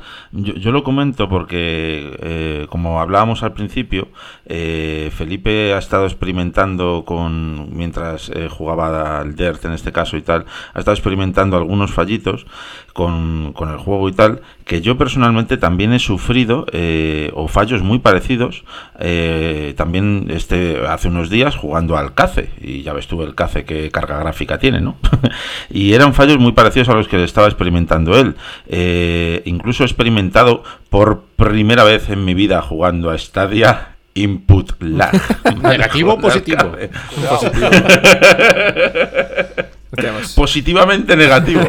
Así que iba mal, macho. Sí, sí que experimentaba, tío. Yo a lo mejor le daba el salto, ¿sabes? Y tardaba como medio segundillo en reaccionar. Y digo, hostia, ¿qué está pasando aquí? Y además estaba por Chromecast y conectado por Ethernet directo al router, ¿sabes? Digo, hostia, aquí hay algo raro. Y ya cuando vi que me pegaba un par de pantallazos en negro y todo, y era muy parecido a lo que, a lo que creo que le pasó a Felipe. Eh, luego se arregló, eso sí, me duró como unos 10, 20 minutos así, y luego se arregló y ya el juego iba de fábula. Y digo, ¿no será que a lo mejor al final Stadia sí que está teniendo un mayor volumen de jugadores, como comentábamos, y puede ser que se esté sobresaturando la cosita y a veces, o que haya actualizaciones incluso del propio Chromecast eh, y, nosotros no nos enteremos, ¿no? Y por eso pasan esas cosas de pantallazos negros, historias. No sé, yo creo que a lo mejor no, no estaría mal que, que fueran actualizando esto de forma gradual, ¿no? Que no nos van a decir ni mu, ya lo sabemos, o nos soltarán ahí un textito de 20 mm, eh, caracteres en su blog, pero pero, no sé, puede ser. O creo que sería apropiado incluso, fíjate, porque te imagínate cuando salga el Resident Evil 8, o sea, puede arder ahí todo Google, ¿sabes? Y, se, vaya todo a tomar por saco, como ocurrió con el Cyberpunk, no sé. A ver, eh, voy por partes, ¿vale? En primer lugar, como friki supremo, eh, las cuestiones de cambios del hardware, eh, sobre todo lo, que marca, yo lo que he estado hablando con gente que trabaja en el sector, es que lo que marca el cambio es el consumo eléctrico. en el momento que das cierta potencia con tanto consumo, equipo viejo, vía. Y de ahí, por ejemplo, mucha gente, y yo el primero, eh, puedes comprar unos procesadores en AliExpress chinos de Xeon súper chulos que rinden de puta madre y por cuatro perricas. Bueno, luego son procesadores que si lo intentas comprar tú de normal te vale 400, 500, 600 pavos. Ya, han dado su vida, su vida útil en un servidor, por eso del precio. Pero, pero no te equivoques, ¿eh? no, su vida útil para los dueños que lo compraron, no para ti. Tú, los, funciona procesadores Xeon son procesadores garantizados de por vida por parte de Intel. Es el único producto que garantizan de por vida. Sí, sí. Eh, son procesadores que están eh, fabricados para 24/7. date cuenta tú, si lo tienen claro, que te dan ese tipo de garantía. Eh, eso lo primero. Lo segundo, ahora mismo no es el momento de, de hacer cambio. O sea, si sabemos que Stadia está basado en AMD, las tecnologías que tienen las RX 6900, 6800 con sus modelos XT y tal, no son las mejores para jugar al ray tracing. O sea, eh, tú ves cualquier comparativa con una gráfica Nvidia y las Nvidia les pasan por la cara cuando empiezan a usar el ray tracing y cuando hacen sobre todo el DLSS, con el DLSS sí que le sacan directamente la tita y se la pasan y le dan un par de azotitos así en la cara. ¿Qué sucede? Que para esta, generación no es la mejor. Lo suyo es que de cara a la siguiente, que ya habrá una evolución dentro de las propias tecnologías que tiene AMD, es cuando tiene que realmente dar el paso. Por lo cual, esta generación yo la dejaría pasar, yo como usuario es lo que haría, esta generación de AMD la dejaría pasar. La siguiente, ya con la experiencia y con el feedback de usar todo lo que tienen ahora, pueden sacar conclusiones claras de cómo o por dónde tener que atajar para solucionarlo. Y ya ahí sí, dar el paso adelante y, mejorar esta. Pero tú no crees, Iñaki, que en esta generación de consolas, la actual, me refiero a PlayStation 5 y Xbox One Series, no va a haber revisión? Va a haber revisión, pero segura, a los dos o tres años. Dos años. Claro, claro, por supuesto. Y ese sería un buen momento también para introducir la, nueva actualización de Stadia. Vaya, que ya, como tú dices, con el trabajo aprendido de la primera generación regulera, porque no os esperéis un ray tracing espectacular ni en Xbox Series X ni series, bueno, series en general, ni en PlayStation 5. Pero bueno, esto, esto lo iremos viendo. Ojalá, ojalá. Yo me daría con un canto en los dientes si tuviéramos la Stadia 2.0 en tres años. Vamos a ver, estamos hablando de un hardware, como he dicho antes, que tiene un año Nadie cambia un hardware con un año de antigüedad cuando estamos hablando de consolas, ¿eh? entre comillas. Bueno, aquí estamos hablando también de que no es una consola física que tengan los usuarios en su casa, sino que es un rack de servidores, no sabemos la cantidad que hay y que son escalables en teoría. Tú puedes poner servidores más potentes y, estar utilizando un servidor más potente para unos juegos y un servidor menos potente, lo que comentábamos para otros. Aquí la cuestión que es interesante debatir también eh, es mm, hay dos puntos de vista ¿no? Eh, que tienes para poder hacer la actualización a una, posible Stadia 2.0. Por una parte, sabemos que, el hardware de consolas lastra mucho eh, a nivel de hardware el, desarrollo de, juegos. tú puedes tener el PC más potente del mundo, que los juegos, en principio, como hay tan gran mercado en consolas, van a, estar optimizados en cierta parte para consolas y llegará a compatibles una opción que a lo mejor sí tiene, más carga gráfica, pero no estará tan optimizado con la versión de consolas. Entonces, esto me abre una pregunta. ¿Es un buen momento ahora que ya sabemos la arquitectura que va a tener esta generación? para que Stadia se plantee con un poquito más, por ejemplo, y que lo lance ya Stadia 2.0? ¿O creéis que sería mejor esperarse un poco más, esperarse dos o tres añitos, que esa esta generación se siente ya del todo con las versiones remodeladas que puedan salir de lo que ya hay en el mercado y que Stadia saque algo más potente? Claro, la cosa es, ¿aprovecharía ese Stadia más potente? Eh, su capacidad en juegos que en principio estarán optimizados para PlayStation 5 y Series X? Yo creo que Stadia debería ya mismo eh, plantearse la, publicación de Stadia 2.0, por decirlo de alguna forma. A ver, yo creo que ya se lo están planteando. Tú cuando lanzas una consola al mercado o lanzas eh, un hardware como Stadia, un hardware me refiero ellos en, su, en sus granjas de servidores, ya empiezas a pensar en la siguiente generación de ese hardware. ¿Sabes? Porque la, tecnología va a una velocidad ridículamente rápida, vaya. hoy tienes una cosa, lo sabemos los jugadores de PC, la gráfica de hoy, el año que viene es una patata y así sucesivamente. Entonces, ellos cuando sacan un producto ya están pensando en la siguiente generación de, hardware, ¿no? Stadia, eh, por desgracia o por suerte, no sé, ha salido entre dos generaciones. Su hardware es un, híbrido, pero no, ¿no? Porque es más potente que las viejas consolas, incluso sus versiones más potentes. Sabemos que por los famosos teraflops es algo más potente Xbox One X y que PlayStation 4 Pro, pero se queda sin ray tracing de la nueva generación y ahora sí se queda un poquito por debajo en, teraflops, ¿no? Siempre tenían esta baza de, no, es que podemos gastar varias instancias de Stadia a la vez, pero como he comentado antes, esto no lo hemos llegado a ver nunca aplicado por nadie y tiene una explicación bastante sencilla. Primero por coste, ¿no? Porque gastar dos instancias a la vez es, es el doble de coste para, para Google, ¿no? Hacer esto. Que aunque ellos dijeron que se puede, pues bueno, faltaría ver qué requisitos le han puesto al desarrollador para usarlo. Y después, porque qué necesidad tienen los desarrolladores de utilizar dos estancias cuando tú estás haciendo un port de, otra plataforma a Stadia, porque juegos desarrollados desde cero para Stadia, pues ya sabemos que, que no hay que han habido muy poquitos, vaya, desarrollos hechos desde cero. Casi todos son ports que la mayoría los han hecho terceras compañías. Hemos tenido una gran suerte, por ejemplo, con Cyberpunk, que nos ha tocado un port cojonudo, ¿no? Y esperemos que, que, los ports de Resident Evil 8, como estábamos hablando, pues sigan, sigan en esta línea.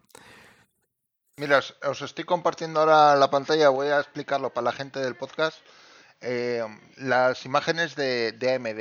Eh, AMD, los, los eh, procesadores de servidor son se llaman EPIC, ¿vale? Y aquí tengo mostrado que si queréis incluso luego os paso foto para que lo podamos compartir en Twitter o por el propio grupo.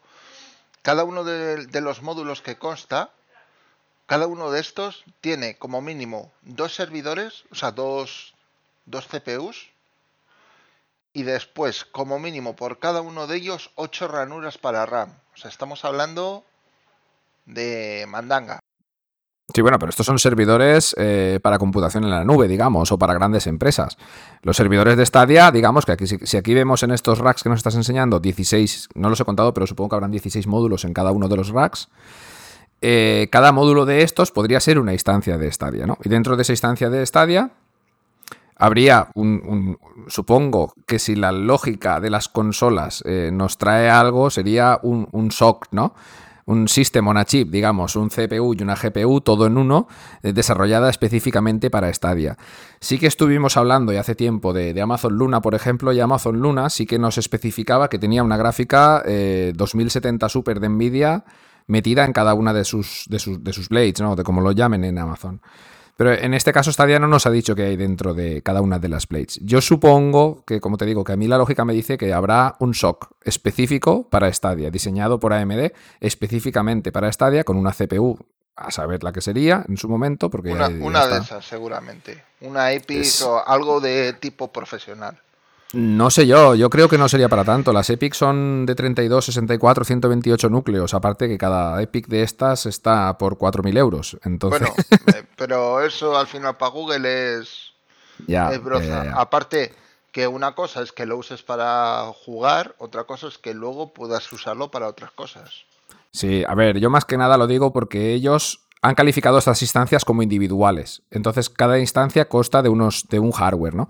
Entonces, si, si utilizaran este, este tipo de racks multi, multi CPU y multi con esto, estos, estas que has puesto tú, tienen, por ejemplo, 512 GB de RAM, un tera de RAM, incluso más, pero porque están dedicadas, como, como estoy diciendo, al mundo empresarial para grandes empresas que tienen que gestionar un montón de datos. Las Blades, hagámonos una idea que son más como consolas metidas en un rack. ¿Vale? Como en la placa de la consola metida en un rack. Entonces, esto actualizarlo. eh, mm, sí, cambias, pero no es, no es el tema como cambiar estos servidores dedicados, ¿no? Yo es que a mí, a mí me da la sensación que más algo de este estilo, cosas que tienen ya más antiguitas y que están Mm, no sé. reaprovechando. Mi opinión, ¿eh? Yo, yo ya te digo, yo, yo tiraría más por el SOC, más que nada por, por- por muchas razones, ¿no? Por, por razones económicas, sobre todo. Porque reapro- reaprovechar cosas viejas hasta cierto punto puede salirte bien o no, pero estás, estás poniendo en el mercado una nueva tecnología. Aparte que cuenta una cosa, esto no tienes por qué saberlo. Año Mm. 2001, 2021 es año de cambio de procesadores en Amazon y en Google. Pues a ver, a ver si suena la cual, y parte, de, parte de lo viejo puede venir para aquí. Se podrá reaprovechar algo, que seguro que se podrá reaprovechar parte, no todo. Y los nuevos irán, irán a otras estancias. Es que esto estaría guay, como, hemos dicho, si, si di- dijéramos, pusieran lo nuevo para juegos que lo necesitaran, porque ahora mismo el 80% de juegos que funcionan en Stadia con las Blades actuales van de lujo, o sea, no hace falta, claro, no nos hace falta, no nos hace falta más. Eh, entonces sí, para juegos futuros que fueran saliendo, que necesitaran este extra de potencia gráfica, pues que fueran añadiendo cierta cantidad de, de Stadia 2.0, o como lo quieran llamar, así, sí, aunque no lo llamen así. eh, No lo van a llamarlo de ninguna forma, se va a seguir llamando Stadia. Tú jugarás a lo mismo que estás jugando ahora, pero con mayor calidad y ya está. Si llegara así gradualmente, yo lo vería todo un acierto por parte de Google. Tú imagínate que ahora sacara el Resident Evil 8 y fuera con Ray Tracing. O sea, buah, esto sería la polla. El Resident Evil 8 tiene que venir con sorpresa, ya os lo digo yo. con una Premiere. Bueno, Aparte Hombre, que te, que... te voy a decir una cosa. eh, tampoco nos tenemos que volver gilipollas, ¿eh? No estás pagando un puto duro por una consola. Si te la tardan en actualizar dos años o tres años, pues que te la actualicen en dos, tres años. ¿Qué más te da?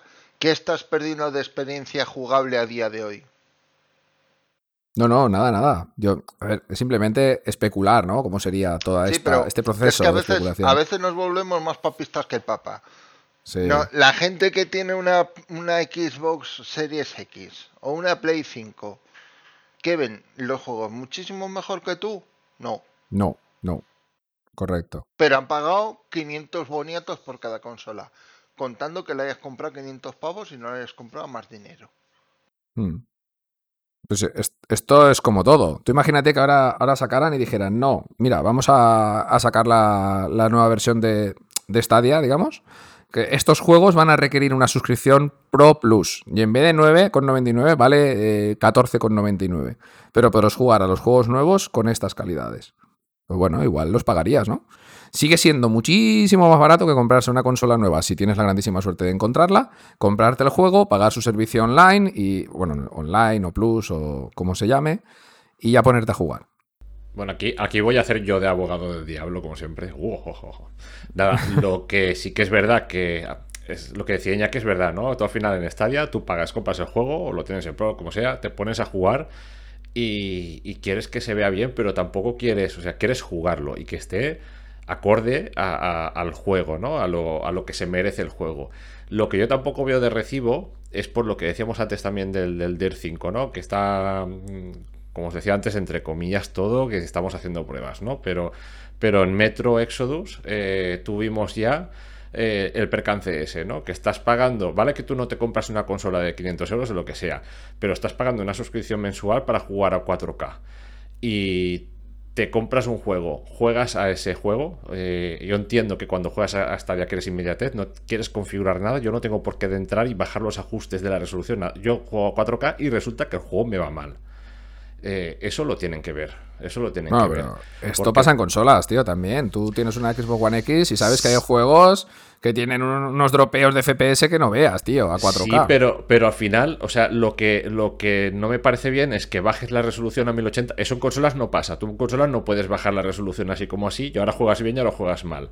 En plan de. Lo que quiero decir es que si el juego no alcanza los 4K o no llega a esa resolución, tenía que tener un, mínimo de control de calidad. De decir, bueno, pues mira, lo dejamos a mí. Si a mí me da igual. Yo al final lo que quiero es coger el, eh, el mando de Stadia, darle botoncito y jugar. Sí, como en consolas hay muchísimos juegos que tienen resolución dinámica y tampoco tienen por qué decírtelo. Tú te pones a jugar a 4K, Claro. igual el juego hay momentos que está renderizado a 1080, a 1600, a 2160, depende del momento. O sea, Es- pero muchos jugadores, el 99%, no se darán ni cuenta. Correcto. Lo que, lo que vengo a decir es eso. Si el juego no llega por el hardware que hay detrás a 4K, me da igual. Pónmelo a 1080p, pero no, no me hagas modificar. O sea, ponme el juego que, que juegue bien, que pueda jugar. Esto ya, esto ya ya es pereza más de los desarrolladores que de Google. Google te da un hardware y tú haz con él lo que buenamente puedas o sepas.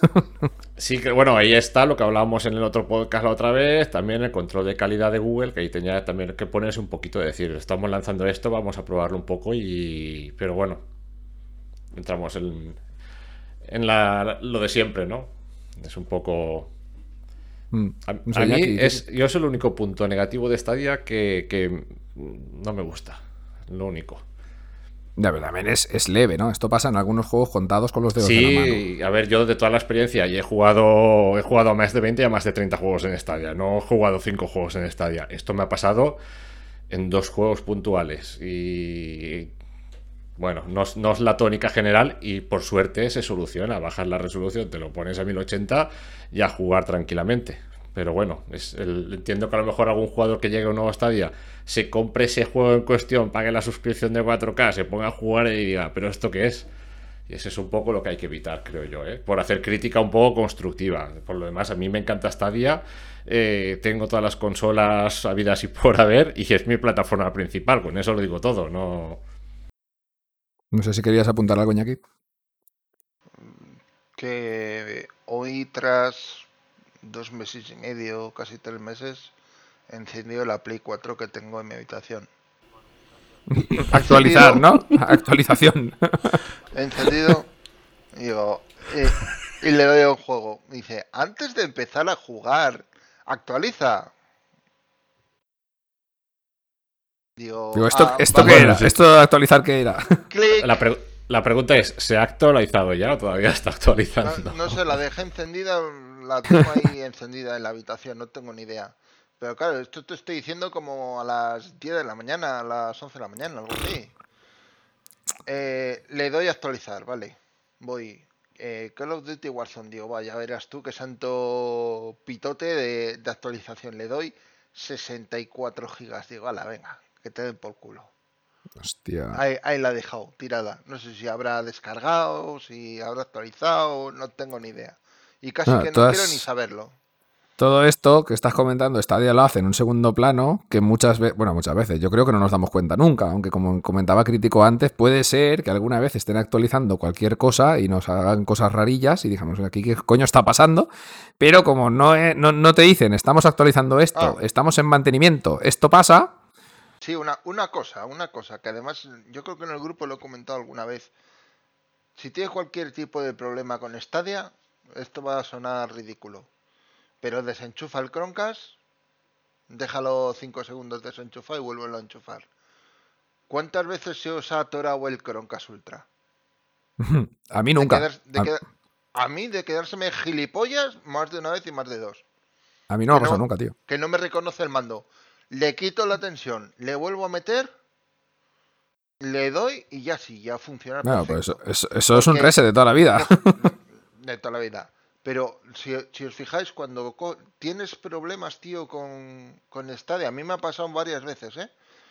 Tú tocas el Chromecast Ultra y está, me cago en él, como más caliente que la pata la atrevida. Cuando está muy caliente, desenchufa, enchufa, déjala descansar un poco y después dale candela, no vas a tener ningún problema. Pero, pero cuidado, ¿eh? Temperatura.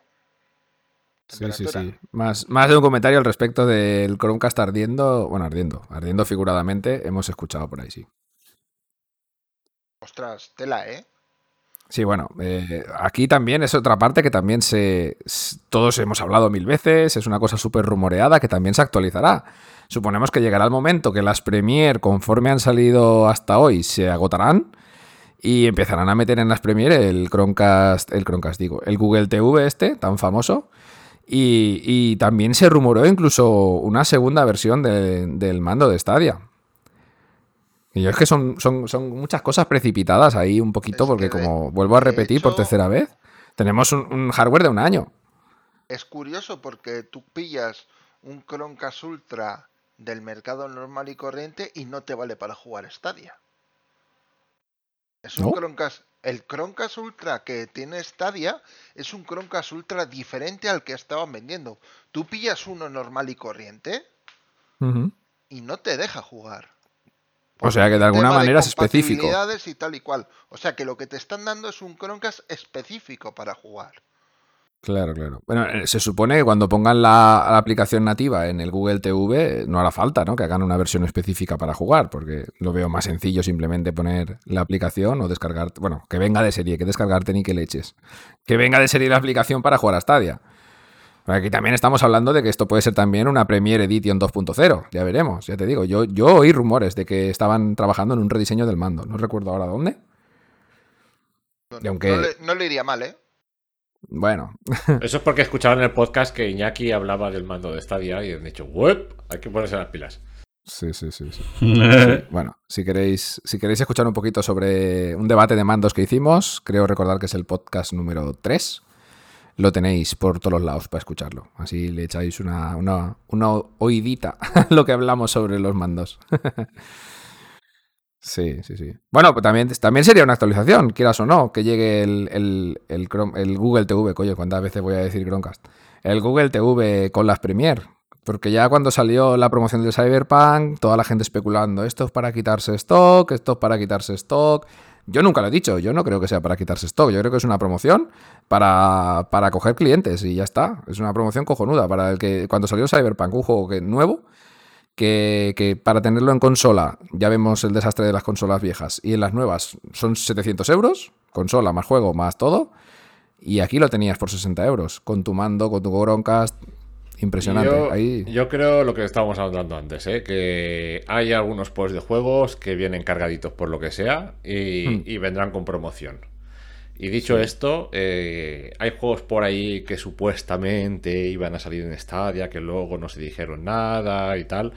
Y, oye, pues tampoco me extrañaría que en su momento se confirmen y vengan con promociones. A mí no me extrañaría que empecemos a ver promociones de este estilo eh, con lanzamientos potentes, lo que estábamos comentando antes.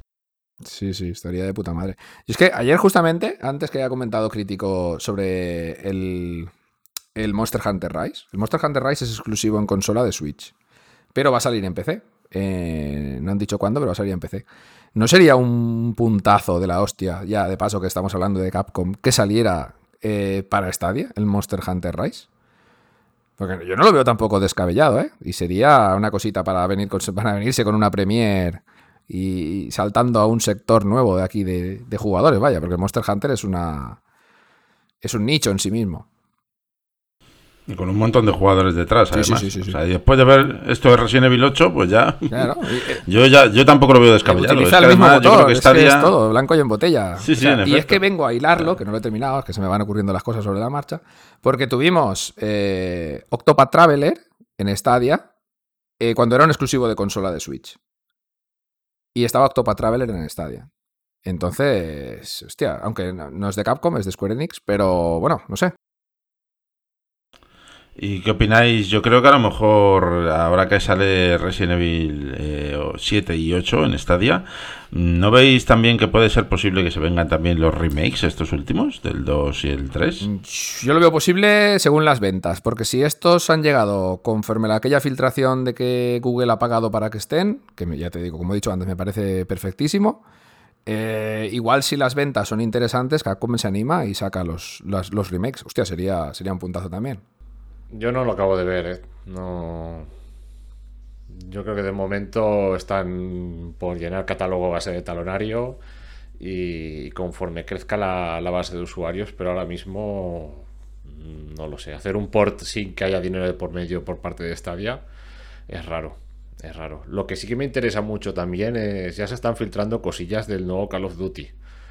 Está empezando a sonar. Y eso sería muy importante que, que se publicara en Stadia. No sé cómo lo veis. Eh, eh, ¿cómo has dicho? Eso, sí- eso sí que sería un... A Iñaki la- le han dado vueltas los ojillos. 2.0, eh, Iñaki. No te hace falta ni blades, ni pollas, ni nada. El juego y punto. Así dejo los ordenadores mirando 24-7. Ala. pues sí, sí, sí, sí, sí, sí. Pues bueno, esperemos que, que todo esto pues salga a la luz más pronto que tarde, aunque lo lógico sería que se, se vinieran tres añitos, dos, dos años y medio, tres, hasta que tuviéramos noticias de, de Stadia 2.0. Pero bueno, con Google nunca se sabe. Como ha dicho Iñaki, igual nos pueden pegar una sorpresa. Es en 2021 es año de cambio de servidores, pues igual se viene, se viene algo.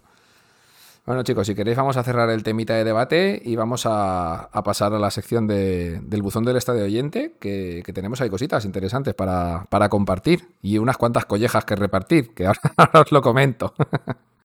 El buzón del estadio oyente.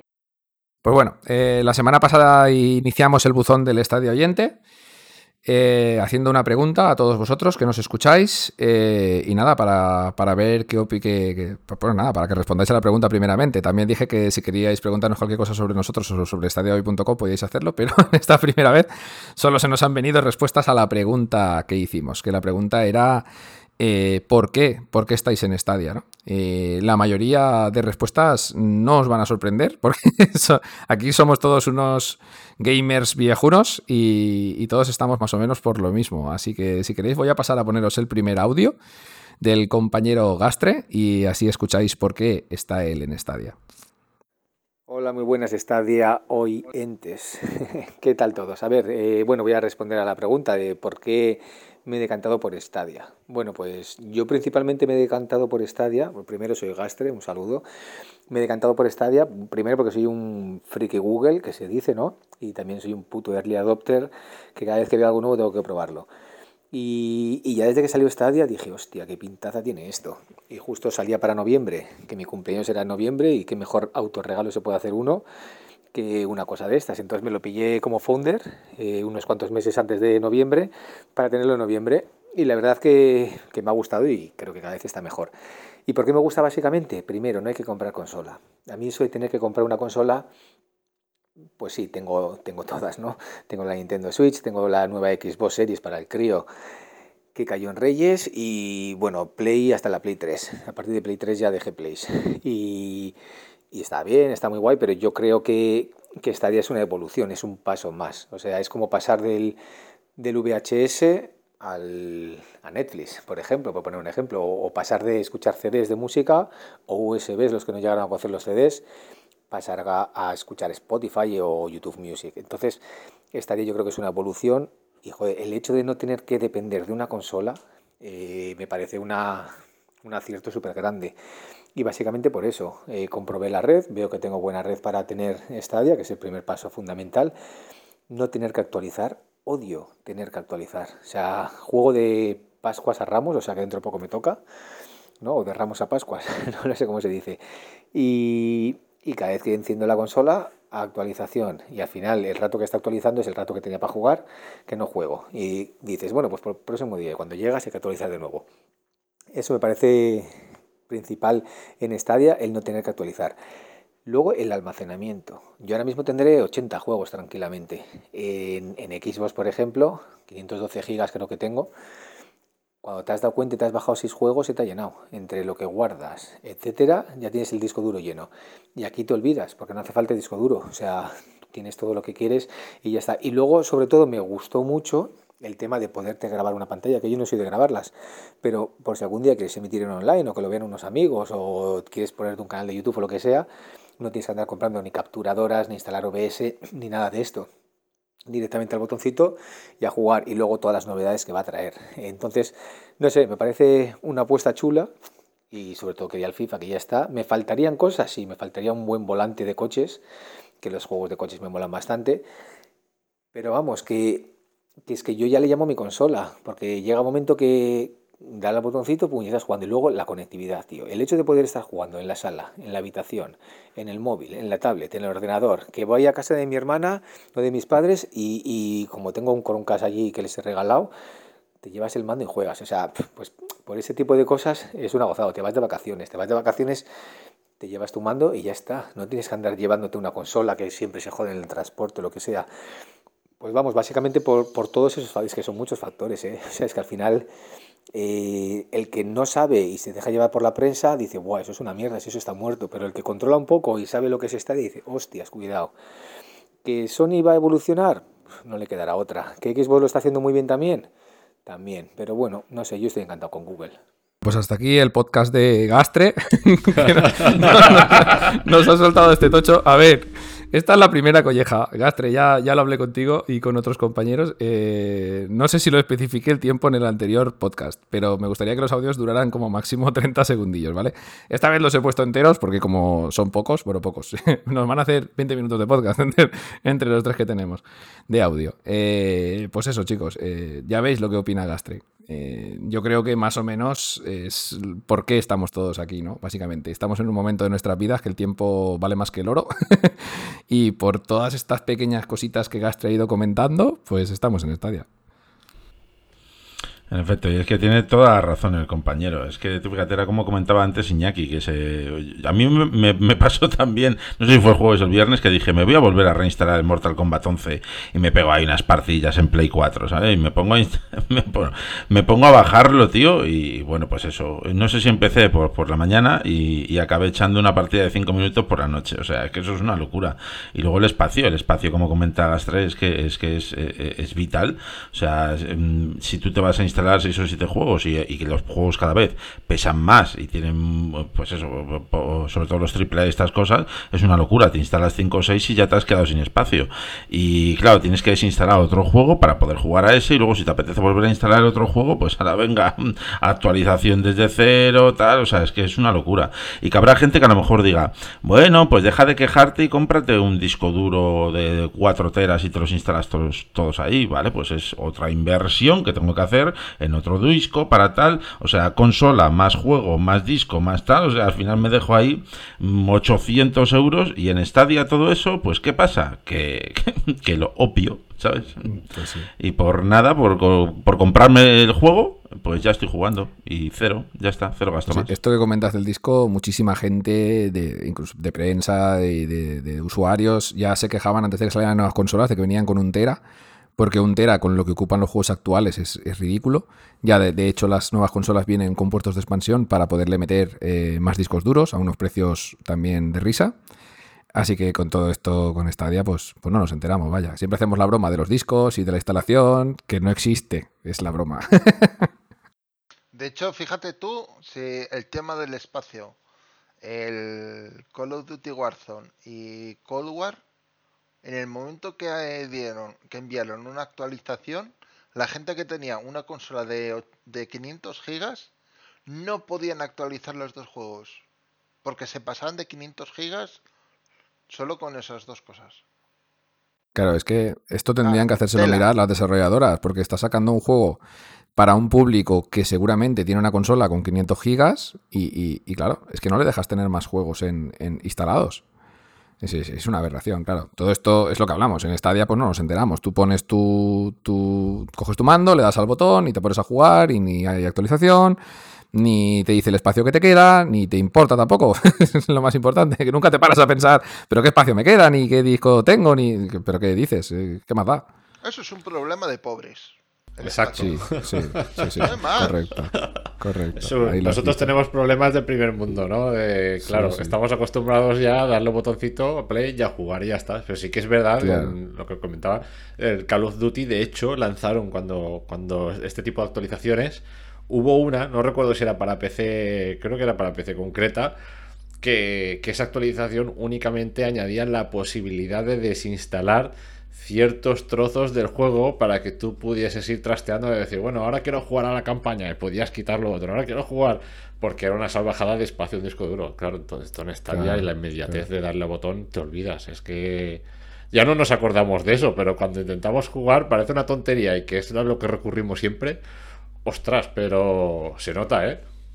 Sí, sí, sí, sí, sí. Eso de levantarte una mañana y decir, hostia, ya han puesto el nuevo parche del Cyberpunk, voy a ver ahora la policía cómo va o deja de ir. Pues pasa, pasa, pasa mucho en Stadia. Y claro, si esto lo tienes que hacer en GOG o en cualquier otra plataforma, pues te ves una actualización de 15 gigas con unos servidores de GOG, por ejemplo, ¿eh? por poner un ejemplo, capadísimos, porque están saturados de todo el puto mundo intentando bajarse la actualización del Cyberpunk y te ves que lo que dice crítico, que te pones a las 7 de la mañana a descargarte tu parche y estás jugando a mediodía 10 minutillos y te has pasado el día. Y en Stadia, pues bueno, esta es una de las ventajas.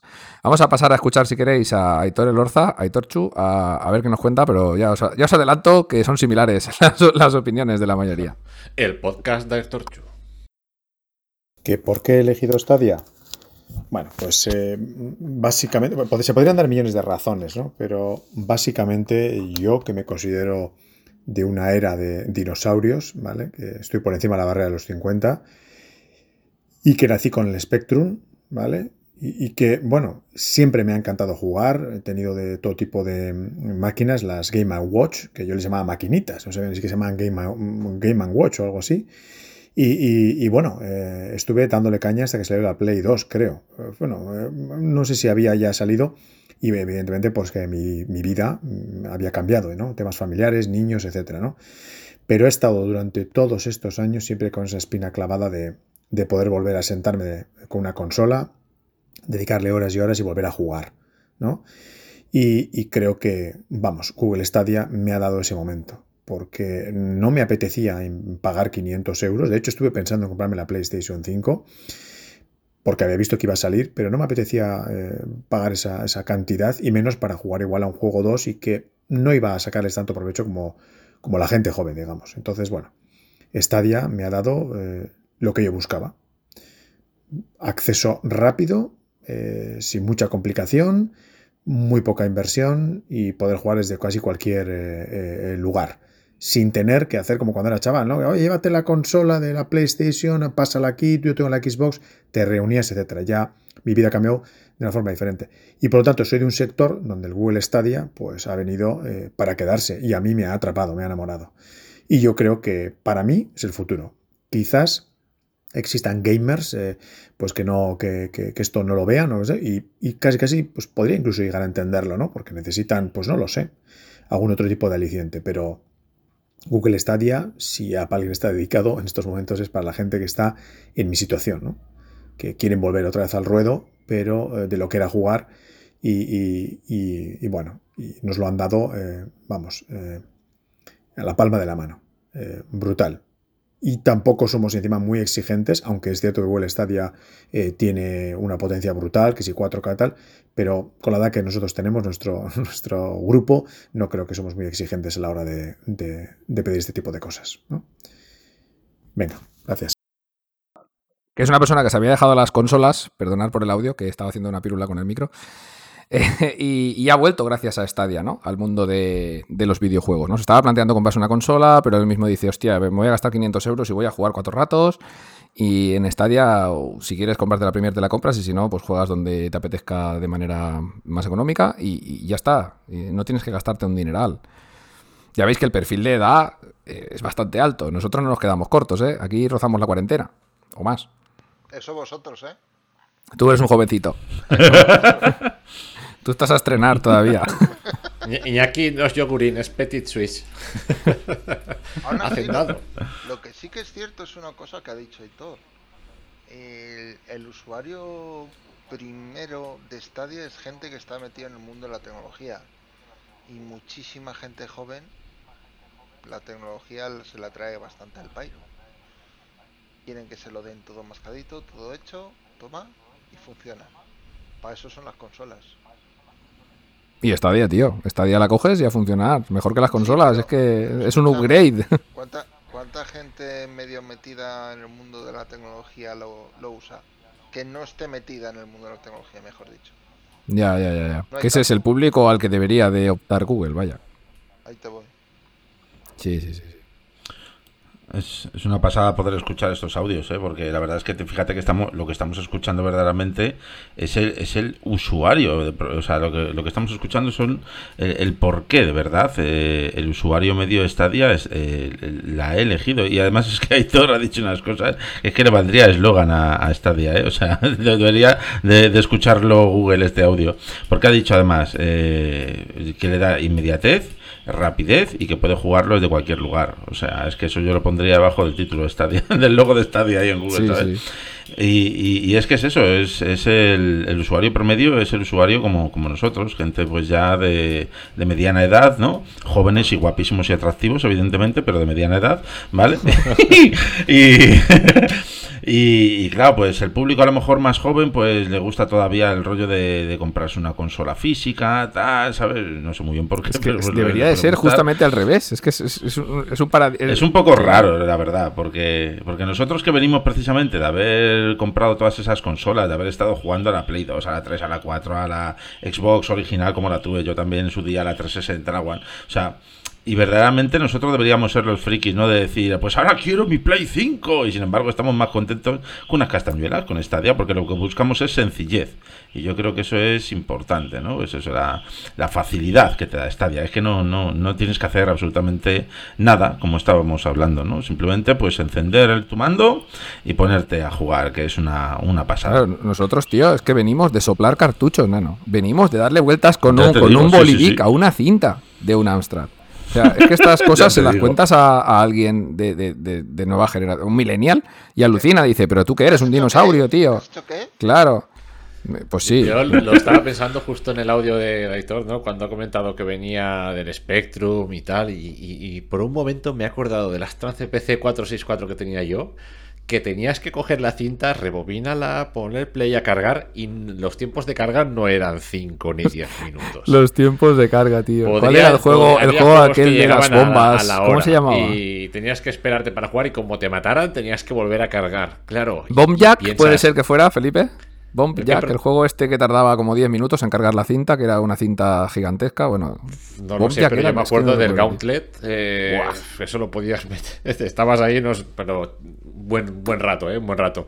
Y, nada, lo comparas ahora, claro, con la evolución técnica, ¿no? Pero, pero bueno, es, no deja de ser curioso, cuanto menos, que mucha de la gente que está en Stadia haya experimentado como yo, eh, pues los juegos en cinta, ¿no? es curioso. Y respecto al otro de la gente que no acaba de dar el salto, yo creo que llega un momento eh, que cuando das el salto al formato digital, empiezas a comprar juegos en digital, me da igual si es para Xbox, para PlayStation, eh, empiezas a tener tu biblioteca en un catálogo digital, es cuando realmente valoras Stadia cuando la conoces, ¿no? De decir, bueno, tengo juegos en digital, pero están por ahí desperdigados, necesito, aparte de tenerlos en, digital, necesito un hardware concreto para lanzarlos, si no, no puedo, ¿no? Y, ahí es donde Stadia marca la diferencia. Tú tienes tu catálogo de juegos digitales, pero que puedes ejecutarlos donde te dé la gana prácticamente. Pues sí. Bueno, si queréis vamos a pasar a, leer uno de los correos que, nos que hemos recibido. Eh, este es, eh, como él propiamente dice, es muy breve. Jordi Cabello Bosch nos dice, cuando jubilé la PS4 hace unos tres años pensé que daba un portazo mental a seguir jugando videojuegos si tenía que seguir desembolsando una pasta por una cafetera cara y que además me ocupaba espacio. Así, ya está, ya está. Así de breve ha sido. sí, sí, pero es un argumento muy contundente. Una cafetera cara y que además me ocupaba espacio. Me ha hecho gracia esto. De verdad, qué razón tiene. Mira, yo, a ver, yo soy muy fan de PlayStation y tal. A mí me encanta la PlayStation, ¿sabes? Pero tengo ahí mi Play 4 y tal, y cada vez que la enciendo, ¿sabes? Es como encender el reactor nuclear del Doctor Octopus ese con el que casi funde Manhattan, ¿sabes? O sea, perdona, que, me, elevo yo también así en la habitación, ¿sabes? Empiezan a levantarse las piedras como si Goku estuviera cogiendo energía, ¿sabes? O sea, de las cosas. La, cafetera voladora. sí que es que lo pone, pero caliente como una perra. O sea, eso es increíble. Eso empieza un y constante y no hay cojones a bajarlo, ¿eh? En ningún momento. Hombre, hay, que refrigerar eso, tío. una cosa que me está que me está ocurriendo, me imagino que le pasa también a, lo mejor a más gente, es que mi consola ya tiene bastante tiempo, además es la PlayStation 4 normal, no la Pro ni, ni rollos, y cada vez la veo más lenta y más lenta. Y voy a abrir la Store y como que le cuesta. Y voy a abrir un juego y tiro para un lado. Luego dentro del juego va bien, ¿sabes? Pero lo que es el menú de la consola me petardea, ¿sabes? De, claro, me imagino que del uso, de instalar cosas, desinstalar, instalar, desinstalar. Esa, pues al final se va. Esa consola está ya en la milla verde, tío. Le queda ya. Tiene los días contados. A ver, yo quiero que me diga una alguien. limpiecita y tal también le va bien, ¿eh? De vez en cuando. Quiero que me diga alguien dónde venden las Play Expresso 4. Hombre, pero píllate la 5, cabrón. Bueno, aquí quiero pedirle una disculpa ya a Jordi Cabello Voz porque su, su, texto no era tan corto, así que voy a seguir leyéndolo. Bueno, después, después de, lo, de, la cafetera cara y además me ocupaba espacio, nos cuenta, fue al descubrir Stadia y su magia negra que me volvió a picar el gusanillo de reengancharme a este mundillo y al menos poder tener la oportunidad de jugar a títulos que de otra manera ya no hubiese podido y por un precio baratísimo y sin ocupar espacio físico en casa. Aquí coincide con, con en que, en que claro, eh, llevaba unos años sin jugar y al descubrir Stadia dijo, joder, si esto con cuatro perras estoy, estoy jugando a los títulos actuales. Eh, pues sí, volvemos a recalcarlo, si es que es así, así de directo. Es un eslogan que los de Google no venden. Yo creo que caímos todos mucho en, esa situación, ¿no? Estar un poco, decir, saturados de juegos por, por, por el motivo X o Y, llámalo como quieras. Y llega un momento que descubres Stadia y, y por, por cualquier motivo, por aburrimiento, por curiosidad, por lo pruebas y, te quedas, anda. Eh, y te quedas con el anda y what? Y ya tienes la suscripción pro y de repente tienes el Stadia Premier, de repente tienes 20 juegos en el catálogo y ya estás, ya has enganchado. Sí, sí, sí, sí. Bueno, y continúa aquí el compañero Jordi diciendo que espero que siga desarrollándose esta plataforma de la que estoy seguro de que hay un público potencial que todavía no sabe que lo es, como yo. y pone ahí una carita sonriente. Feliz domingo. Pues muchas gracias, Jordi. Eh, pues sí, sí, lo hemos hablado muchas veces. Hay un público potencial enorme, en la gran masa, que no sabe que es un público potencial de Stadia, pero que, que lo sabrá en algún momento, esperemos. Seguro, sí. Mm, estoy convencido de que hay mucha gente que, seguramente habrá escuchado hablar de Stadia, no lo ha probado y, bueno, pues por quizás por desconocimiento, pues pues no lo sabrá, pero yo estoy convencido de que hay mucha gente que cuando lo prueben es que ya no hay vuelta atrás. Sí, esa, es la cuestión. Bueno, pasamos a leer otro, otro texto que nos ha enviado el compañero S. Pereirarebenaque, espero haberlo leído bien, que este sí que es breve, de verdad, ¿eh? este no, lo voy a hacer por, episodios, lo, leo de una. la elegí. Sí, este es el, primera temporada, el primer capítulo y no le han hecho el segundo. La elegí porque no quería gastar un pastón en una consola y porque puedo jugar donde quiera. O sea, otro, otro compañero que nos dice que, el precio de las consolas, pues comparado con Stadia, es un abuso. Y, además, pues añade que puede jugar donde quiera. Pues esto que hablamos la semana pasada, de que, de que Stadia, el plus más gordo que tiene, eh, aparte de la esta del fil, eh, pues es, claramente que, puedes jugar donde quieras. Coges tu móvil y te pones a jugar a Stadia, te vas a un PC y sigues jugando tu partida, te vas a tu tele con el Chromecast y sigues jugando, y, y esto es, es un plus que no podemos pasar de lado. Es uno de los factores más importantes de Stadia, que puedas jugar en cualquier sitio. De hecho, es que es eso, que estás jugando en la tele, pues llega la parienta, llega alguien, oye, que mm, quiero ver la tele, pues te coges el móvil, te lo llevas con el móvil y aquí sí, te vas a la habitación con el PC, te vas a la otra tele y te llevas la misma partida en el mismo punto en el que estás, ¿no? Entonces, es la inmediatez de poder jugar cuando y donde quieras. Sí, sí, sí, sí, sí. Bueno, nada, chicos, vamos a poner otro audio. Este sí que es un poquito más corto. Este no se va a llevar la colleja. Por favor, la semana que viene, chicos, unos audios de 30 segundillos, que si no, nos hacéis el podcast vosotros solos, ¿eh? Voy a poner el tercero y así terminamos con los audios. Hola, estadianeros. Eh, bueno, pues os respondo a, la pregunta que lanzáis para esta semana. Espero no pasarme mucho de tiempo. Eh, pues yo he elegido Stadia básicamente porque es la única forma que, tendría actualmente de poder jugar a, videojuegos. Me ofrece lo que no me ofrece nadie. Eh, como pasará a muchos, pues tener una consola en el salón y, sacar algún rato para jugar se hace casi imposible. Entonces, eh, cuando lanzaron Stadia, bueno, antes de que lo lanzaran, cuando lo anunciaron, pues yo vi que, era algo, algo para mí. No pillé una Founder Edition por poco, o sea que lo tengo prácticamente desde el principio y, y muy bien. Al principio solo jugaba en el ordenador, pero ya cuando cuando podía jugar en la tablet y en el móvil, pues ya sí que fue la releche el poder estar en el, sofá tirado ahí con la tablet jugando a un Assassin's Creed, un Fórmula 1, un Destiny o lo que sea, pues me da, me da la vida y que de otra manera pues, pues no podía jugar y básicamente, básicamente es eso. Venga, un saludo y, y enhorabuena por el podcast que está de puta madre. Un saludo. Bueno, pues aquí veis Iván Rubio lo que dice. Iván, que somos estadio oyentes, no estadianeros. Pero bueno, esta te la paso, va. pues sí, otro, otro compañero que, que, ha visto en Estadia su, su vía de escape consolera, vaya. Sé que al fin y al cabo todos más o menos pensamos igual, ¿verdad? ¿Sabes? Al fin y al cabo, pues claro, un servicio como este, ¿a ti por qué te interesa? Pues porque es inmediato, no te tienes que, como se está hablando, no tienes que desembolsar ahí un pastizar una consola, que lo mismo tienes que cambiar dentro de dos o tres años porque sale la Play 5 Pro, la Xbox Series X, ya saber cómo coño la llama esta gente, ¿sabes? Y, en esto pues te olvidas de todo, es simplemente pues jugar, Stadia es jugar y punto, ¿sabes? Encima con cualquier mando, o sea, es que qué más facilidades quieres que haga? Que venga alguien a jugar por ti a tu casa. no, sé, ¿sabes? Te ves un vídeo de YouTube, ¿no? que lo, Te ves un gameplay. Que lo juegue Phil, Harrison por ti, o sea, ya, ¿qué más Con input lag negativo. Hombre. Es una maravilla, es una maravilla, la verdad. O sea, y yo creo, fíjate que yo creo que el público de Stadia es el nuestro, ¿vale? Como hemos hablado antes. Pero, joder, yo no entiendo de verdad cómo no, no tiene más, más público objetivo Stadia, porque quizá porque no se atreven a probarlo, porque están acostumbrados pues a lo a lo viejo, por llamarlo de alguna forma, ¿no? Pero, pero verdaderamente, como creo, no sé si fue en el primer audio o, en el segundo, que decían es el futuro. No creo que fue en el segundo, que fue Aitor el que lo dijo, que esta día que para él es el futuro. Y es que, y es que lo es, en efecto. Sí, sí, sí. Bueno, si queréis paso a leer el último correo que nos han enviado, el compañero Josep Viciana nos dice. Primero porque me llamaba mucho la atención una tecnología tan nueva que parecía magia y quería probarlo. Luego me quedé porque es mucho más cómodo que una consola tradicional. Puedo jugar en la cama y en un Mac, no solo en la TV. Además, al principio no me acababa de cuadrar el modelo suscripción y o compra, pero ahora creo que es la mejor oferta. Pues sí, muy interesante también este comentario. Eh, mucha gente que, bueno, yo creo que coincidimos todos al principio de probarlo, que esto era magia negra, vaya. Porque si no lo probabas, o sigue mucha gente que si no lo prueba no se lo cree que esto funcione como funciona. Y nos, vamos a hartar de decirlo, pero probar Stadia, coño.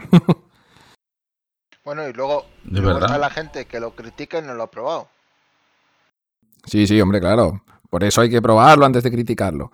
Y además aquí Josep nos remarca una cosa bastante interesante, que esto también lo hablamos alguna vez, lo hemos hablado alguna vez, que, al principio el modelo de suscripción-compra eh, no le acababa de cuadrar, pero ahora cree que es la mejor oferta. O sea, imagínate si ha cambiado su, opinión. Y esto yo creo que nos ha pasado a muchos, ¿no? Que al principio, hostias, que tienes que suscribirte para jugar en 4K, que 10 euros al mes y aparte los juegos se pagan, pero claro, cuando, cuando lo piensas bien, es que no deja de ser la opción más barata para jugar a, a juegos actuales. Es así de simple. O sea, hay No, que- ya- ya. tienes que autoengañarte para pensar lo contrario. Y aparte es que el, el catálogo que llegas a hacer cuando menos te lo esperas, eh, llegas a tener un catálogo de juegos impresionante. Y, y ya no es solo eso de decir, bueno, pues es que los juegos de este mes no me apetecen. O sea, tú vas, vas cogiendo un catálogo que mientras tú pagues la suscripción puedes jugar cuando quieras, aunque los juegos ya no estén en Stadia Pro, si tú ya los has obtenido en el mes correspondiente.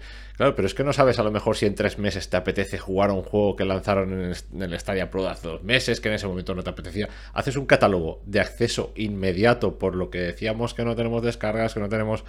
eh, ostras, pues es muy importante también eso. Es decir, contando que tienes juegos el mes que viene como el Resident Evil 7 que estábamos hablando, pues al final son muchas horas también de diversión que tienes por 10 euros al mes, ¿eh? Sí, de sí, hecho, sí. Felipe, Bueno. fíjate tú lo que estabas diciendo. Yo he tenido el Stadia Pro, sí, los tres primeros meses. Y luego yo creo que he tenido dos meses más o tres de pago, no he tenido más. He mirado el catálogo, tengo 51 juegos.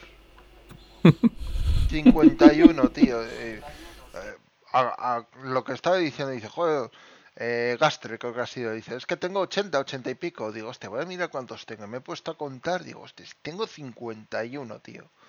¿Qué es esto? Que sí, Claro. que sí, que, habrá- que habrá gente que cogerá, por ejemplo, el Game Pass y dirá, es que en el Game Pass hay no sé cuántos juegos habrán en el Game Pass, hay un porrón de Xbox, no, no lo sé, pero muchos. Pero es que llega un momento que con la suscripción de Stadia es que dices, es que te- no sé ni los juegos que tengo. No, no, y sin, la, y sin la suscripción. El temita está en que te pones a comprar ofertas, que hay mil. Ahora, antes del podcast estábamos hablando, lo que ahora mismo hay unas ofertas de Ubisoft y de Square Enix que sí, que son compartidas con, otras plataformas, pero al juntarse en Stadia, que tiene un montón de juegos de estas dos editoras, macho, que tienes eh, los, los Tomb Raider, el primero por, por, no sé si son 3 euros, el segundo por 9 euros, el tercero por 9 euros, el Watch Dogs por 29, así infinitos, hay como 300 juegos de oferta.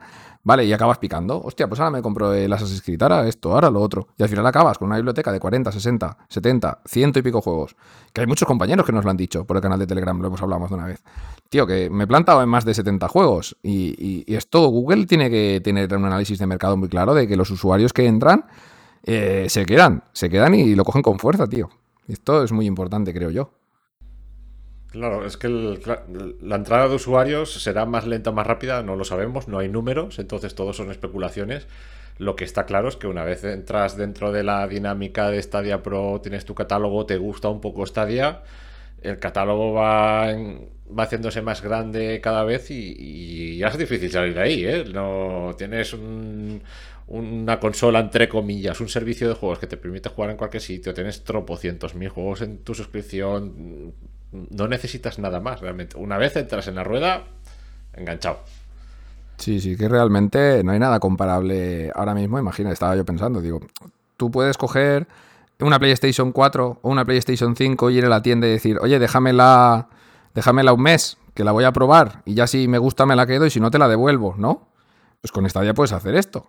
Con Stadia es que precisamente es, es la baza, ¿no? Dices, hostia, pues no me atrae, o sí, pero voy a probarlo. Y igual lo pruebas y dices, hostia, pues esto no es lo que me esperaba. Lo hemos hablado millones de veces. Que ese es el público objetivo que debería ir Google. Pero bueno, el marketing es cosa de ellos. Sí, eso ya. esos, que- esos van por otra galaxia. de, para de nada. momento nos quedamos con este mes, con la Premier con el Resident Evil 8, que eso para mí también es puro marketing, porque su dinero les ha costado que esté el juego en Stadia. Y, y bueno, no, tampoco lo veo un mal camino, pero bueno, que tendrían que hacer muchos más anuncios por todos los lados, pues sí. Y si Tendremos queréis, que chicos, voy hacer a. un- dime, tendremos dime, que hacer, perdona que te interrumpa, Víctor, una porra de con qué juego va a ser la próxima promoción del Stadia Premium. No lo Pues sí. sabemos. Chan, chan, chan. No, hombre, pues no, por eso es la porra. si lo supiéramos sería tirar a ciencia cierta ya. No, Si digo- queréis voy a pasar no a hacer la pregunta. Porque yo estoy prácticamente convencido que va a ser un juego que Ah. nadie sabe que va a salir en Stadia. Pues estaría de puta madre. Tipo Yo como lo que ha pasado con, yo- con el Resident. Es que, eh, mira, me ha faltado decir una cosa, perdona, Felipe. Si no se hubiera filtrado lo del Resident Evil, esto sí que hubiera sido el pelotazo de la hostia. Tú imagínate que no se hubiera filtrado, porque todos estábamos esperando que esto pasara más pronto o más tarde, ¿no? Que llegara el Resident. Pero no se filtra. Y te lo sacan en el blog un lunes, así como que, vale, toma, esto, esta mierda de información voy a poner en el blog, pam, y la ponen. Resident Evil Premier, el 7 Pro y el 8 con la Premier, gratis. Y dices, ¿cómo? ¿Qué? ¿Cuándo? Que eso molaría que pasara en el siguiente juego que se meta con Premiere. Que no se filtre, tío. Habían, habían filtraciones en su momento del lanzamiento en Stadia que luego se callaron y se echaron para atrás de los juegos estos de estos de Warner de basados en la franquicia de Batman. Ah, de los Arkham. Ah, los Arkham. Sí. Sí, Sí, sí, yo sí. lo veo, ¿eh? Un Arkham de estos ahí. Los caballeros de. Arkham con un Stadia Premier. Uh, ahí Va, lo dejo. Ya que, est- ya que estamos, voy a hacer yo mi apuesta. Yo mi apuesta es el Grande Auto 5. Oh, estaría guapo también. GTA V, sí, La señor. cosa es, si lo sacan en el Stadia, ¿a qué precio? Oye, a GTA 60 euros con la Premier, me da igual. Yo no lo veo, ¿eh? No. Es que, lo que GTA, GTA V no te lo van a sacar tan caro de precio cuando lo han estado regalando en PC, tío. Cuando salga la remasterización en la nueva generación, nos sale la Stadia con Ray Tracing y con el Premier. Todo en uno. Eso es un doble o nada, ¿eh? O un Hostia, ahí me, me- me he pasado, me he pasado. En esta palmo, en esta porra palmo seguro. All Bueno, in. chicos, voy a hacer la pregunta para la, para la, para la siguiente semana. Eh, bueno, esta pregunta la lanzo con dos semanas, porque la siguiente semana ya os lo adelanto. Vamos a hacer un podcast un poquito especial, porque es el capítulo 10 y nos vamos a desmarcar un poquito de lo que viene siendo nuestro podcast habitual. Pero bueno, Off ahí lo dejo. No, off topic no, viejo topic, pero bueno, ya lo, ya lo iremos escuchando, ya lo iremos hablando durante esta semana. A ver, ahí la pregunta, ya que hemos hablado esta semana de la actualización en el meollo, me gustaría saber eh, eh, pues, ¿qué opináis de la actualización 2.0? Si os genera algo de, de interés y si, si lo veis algo inmediato o no, y si veis interesante que, que traiga el ray tracing o no, os lo atrae al Pyro, no sé, que aquí cada uno tiene su opinión. Hay mucha gente, como decía Aitor Chu, que él tiene más de 50 años y que realmente la tecnología pues se la suda un poco. Él lo que quiere es enchufar su Stadia y jugar sin, sin preguntarse pues qué es lo que hay detrás. Y me parece una opción validísima, vaya. Él es el público como él, muchísima gente que debería de ser así, de, de coger tu mando, jugar y olvidarte de lo que hay detrás de la tecnología. Simplemente que funcione y a jugar. Así que ahí lo dejo. ¿Qué, qué interés tenéis en el Stadia 2.0? Y, y nada, ¿y qué opináis de, de todo este tema de la actualización? Recuerda, Víctor, el correo electrónico para los. Ay, sí, sí, oyentes? hostia. Menos mal, es que siempre se me queda algo, ¿eh? De si no me toca después a- ir editando el audio y añadir cositas. Eh, sí, es Stadia Hoy Radio. eh, arroba googlemail.com o sea Stadia Hoy Radio todo seguido todo en minúsculas arroba gmail.com Pero este podcast se edita. no que va que va Ah, que va es que me está Ahora- sorprendiendo. ahora me tiro yo dos días y medio tiré picando piedra pero de esto nadie se entera Pues bueno, gente, si queréis vamos a ir ya cerrando el podcast de hoy, que se nos ha quedado bastante compacto. Bueno, bastante compacto, casi nos hemos ido a las dos horas, ¿eh? No te creas tú que se ha quedado fino. Vayáis. Ay, es lo que tiene. Y encima entras tú y dices que qué es las noticias, que si 40 minutos y que si polla, ¿no? Vamos a hacer las noticias de una hora y media. No, hombre, no. Hay que dejar la- la- las secciones más o menos contenidas, si no se ¿A nos va de, de a madre. cuánto nos vamos a ir el próximo podcast? Eh, pues depende, depende. Yo espero, espero que esté que esté Berchi, a ver si Logan puede estar también. Y yo creo que va a quedar un podcast muy chulo, aunque nos vamos a salir, como he dicho antes, de, de la temática Stadia principalmente. Pero yo creo que es interesante que la gente lo escuche para saber quiénes somos y de dónde venimos. Yo hago mi apuesta. Me resultaría corto si dura menos de tres horas. Bueno, eh, si quieres nos metemos una Víctor Snyder eh, Podcast League, ¿eh? No, por mí no hay problema. yo, yo ya sabes que estoy abierto a ese tipo de, de mierdas. Víctor Redirections Cat. Pues sí, pues nada chicos, voy a pasar a, a despedirme de vosotros y, y nada, a ver si la semana que viene podemos estar todo el cast, que estaría súper chulo, y hacemos este podcast, eh, pues esto, viejo gamer, como he dicho antes. Pues nada, Javier, nos vamos viendo por nuestros chats internos y por el canal de YouTube. Hombre, faltaría más, ya lo sabes tú. Así que nada, chicos, ha sido un placer, muy divertido como siempre, la verdad, y súper interesante. Y nos vemos en la semana que viene, que tengo unas ganas que no veas. Bueno, yo estoy esperando tu análisis del café, que me pega mucho ese juego, la verdad. Lo, poco que he visto me ha gustado un montón. Vendrá más pronto que tarde, Sí, ya sí, verás, sí. porque no, no creo que tarde mucho en pasármelo. Muy bien, muy bien. Bueno, pues será el primer análisis que firmas para la web. A ver, a ver cómo te queda, seguro que de puta madre. Pues sí. Pues bueno, Iñaki, a ver si para la próxima estás desde el primer minuto, que te hemos pillado ahí interruptus.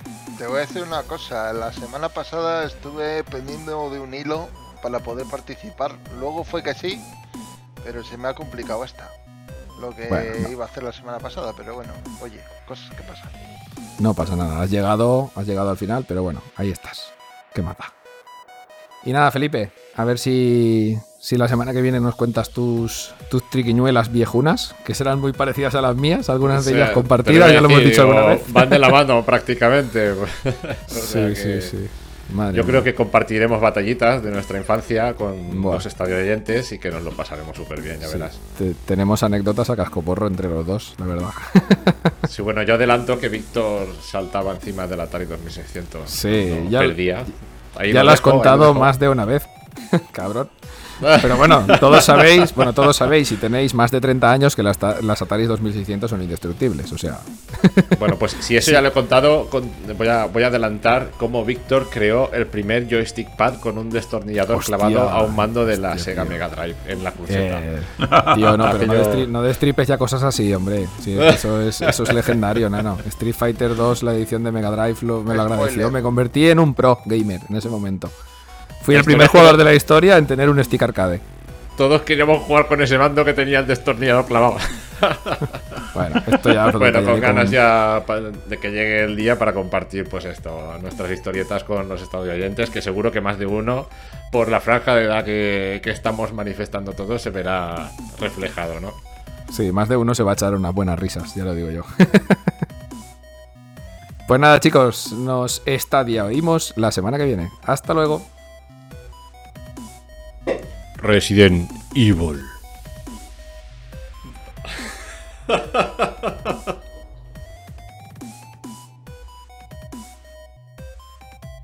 Estadia Radio, el podcast que hacemos desde stadiahoy.com, tu web de noticias, análisis y todo lo relacionado con Stadia, la plataforma de streaming de juegos de Google.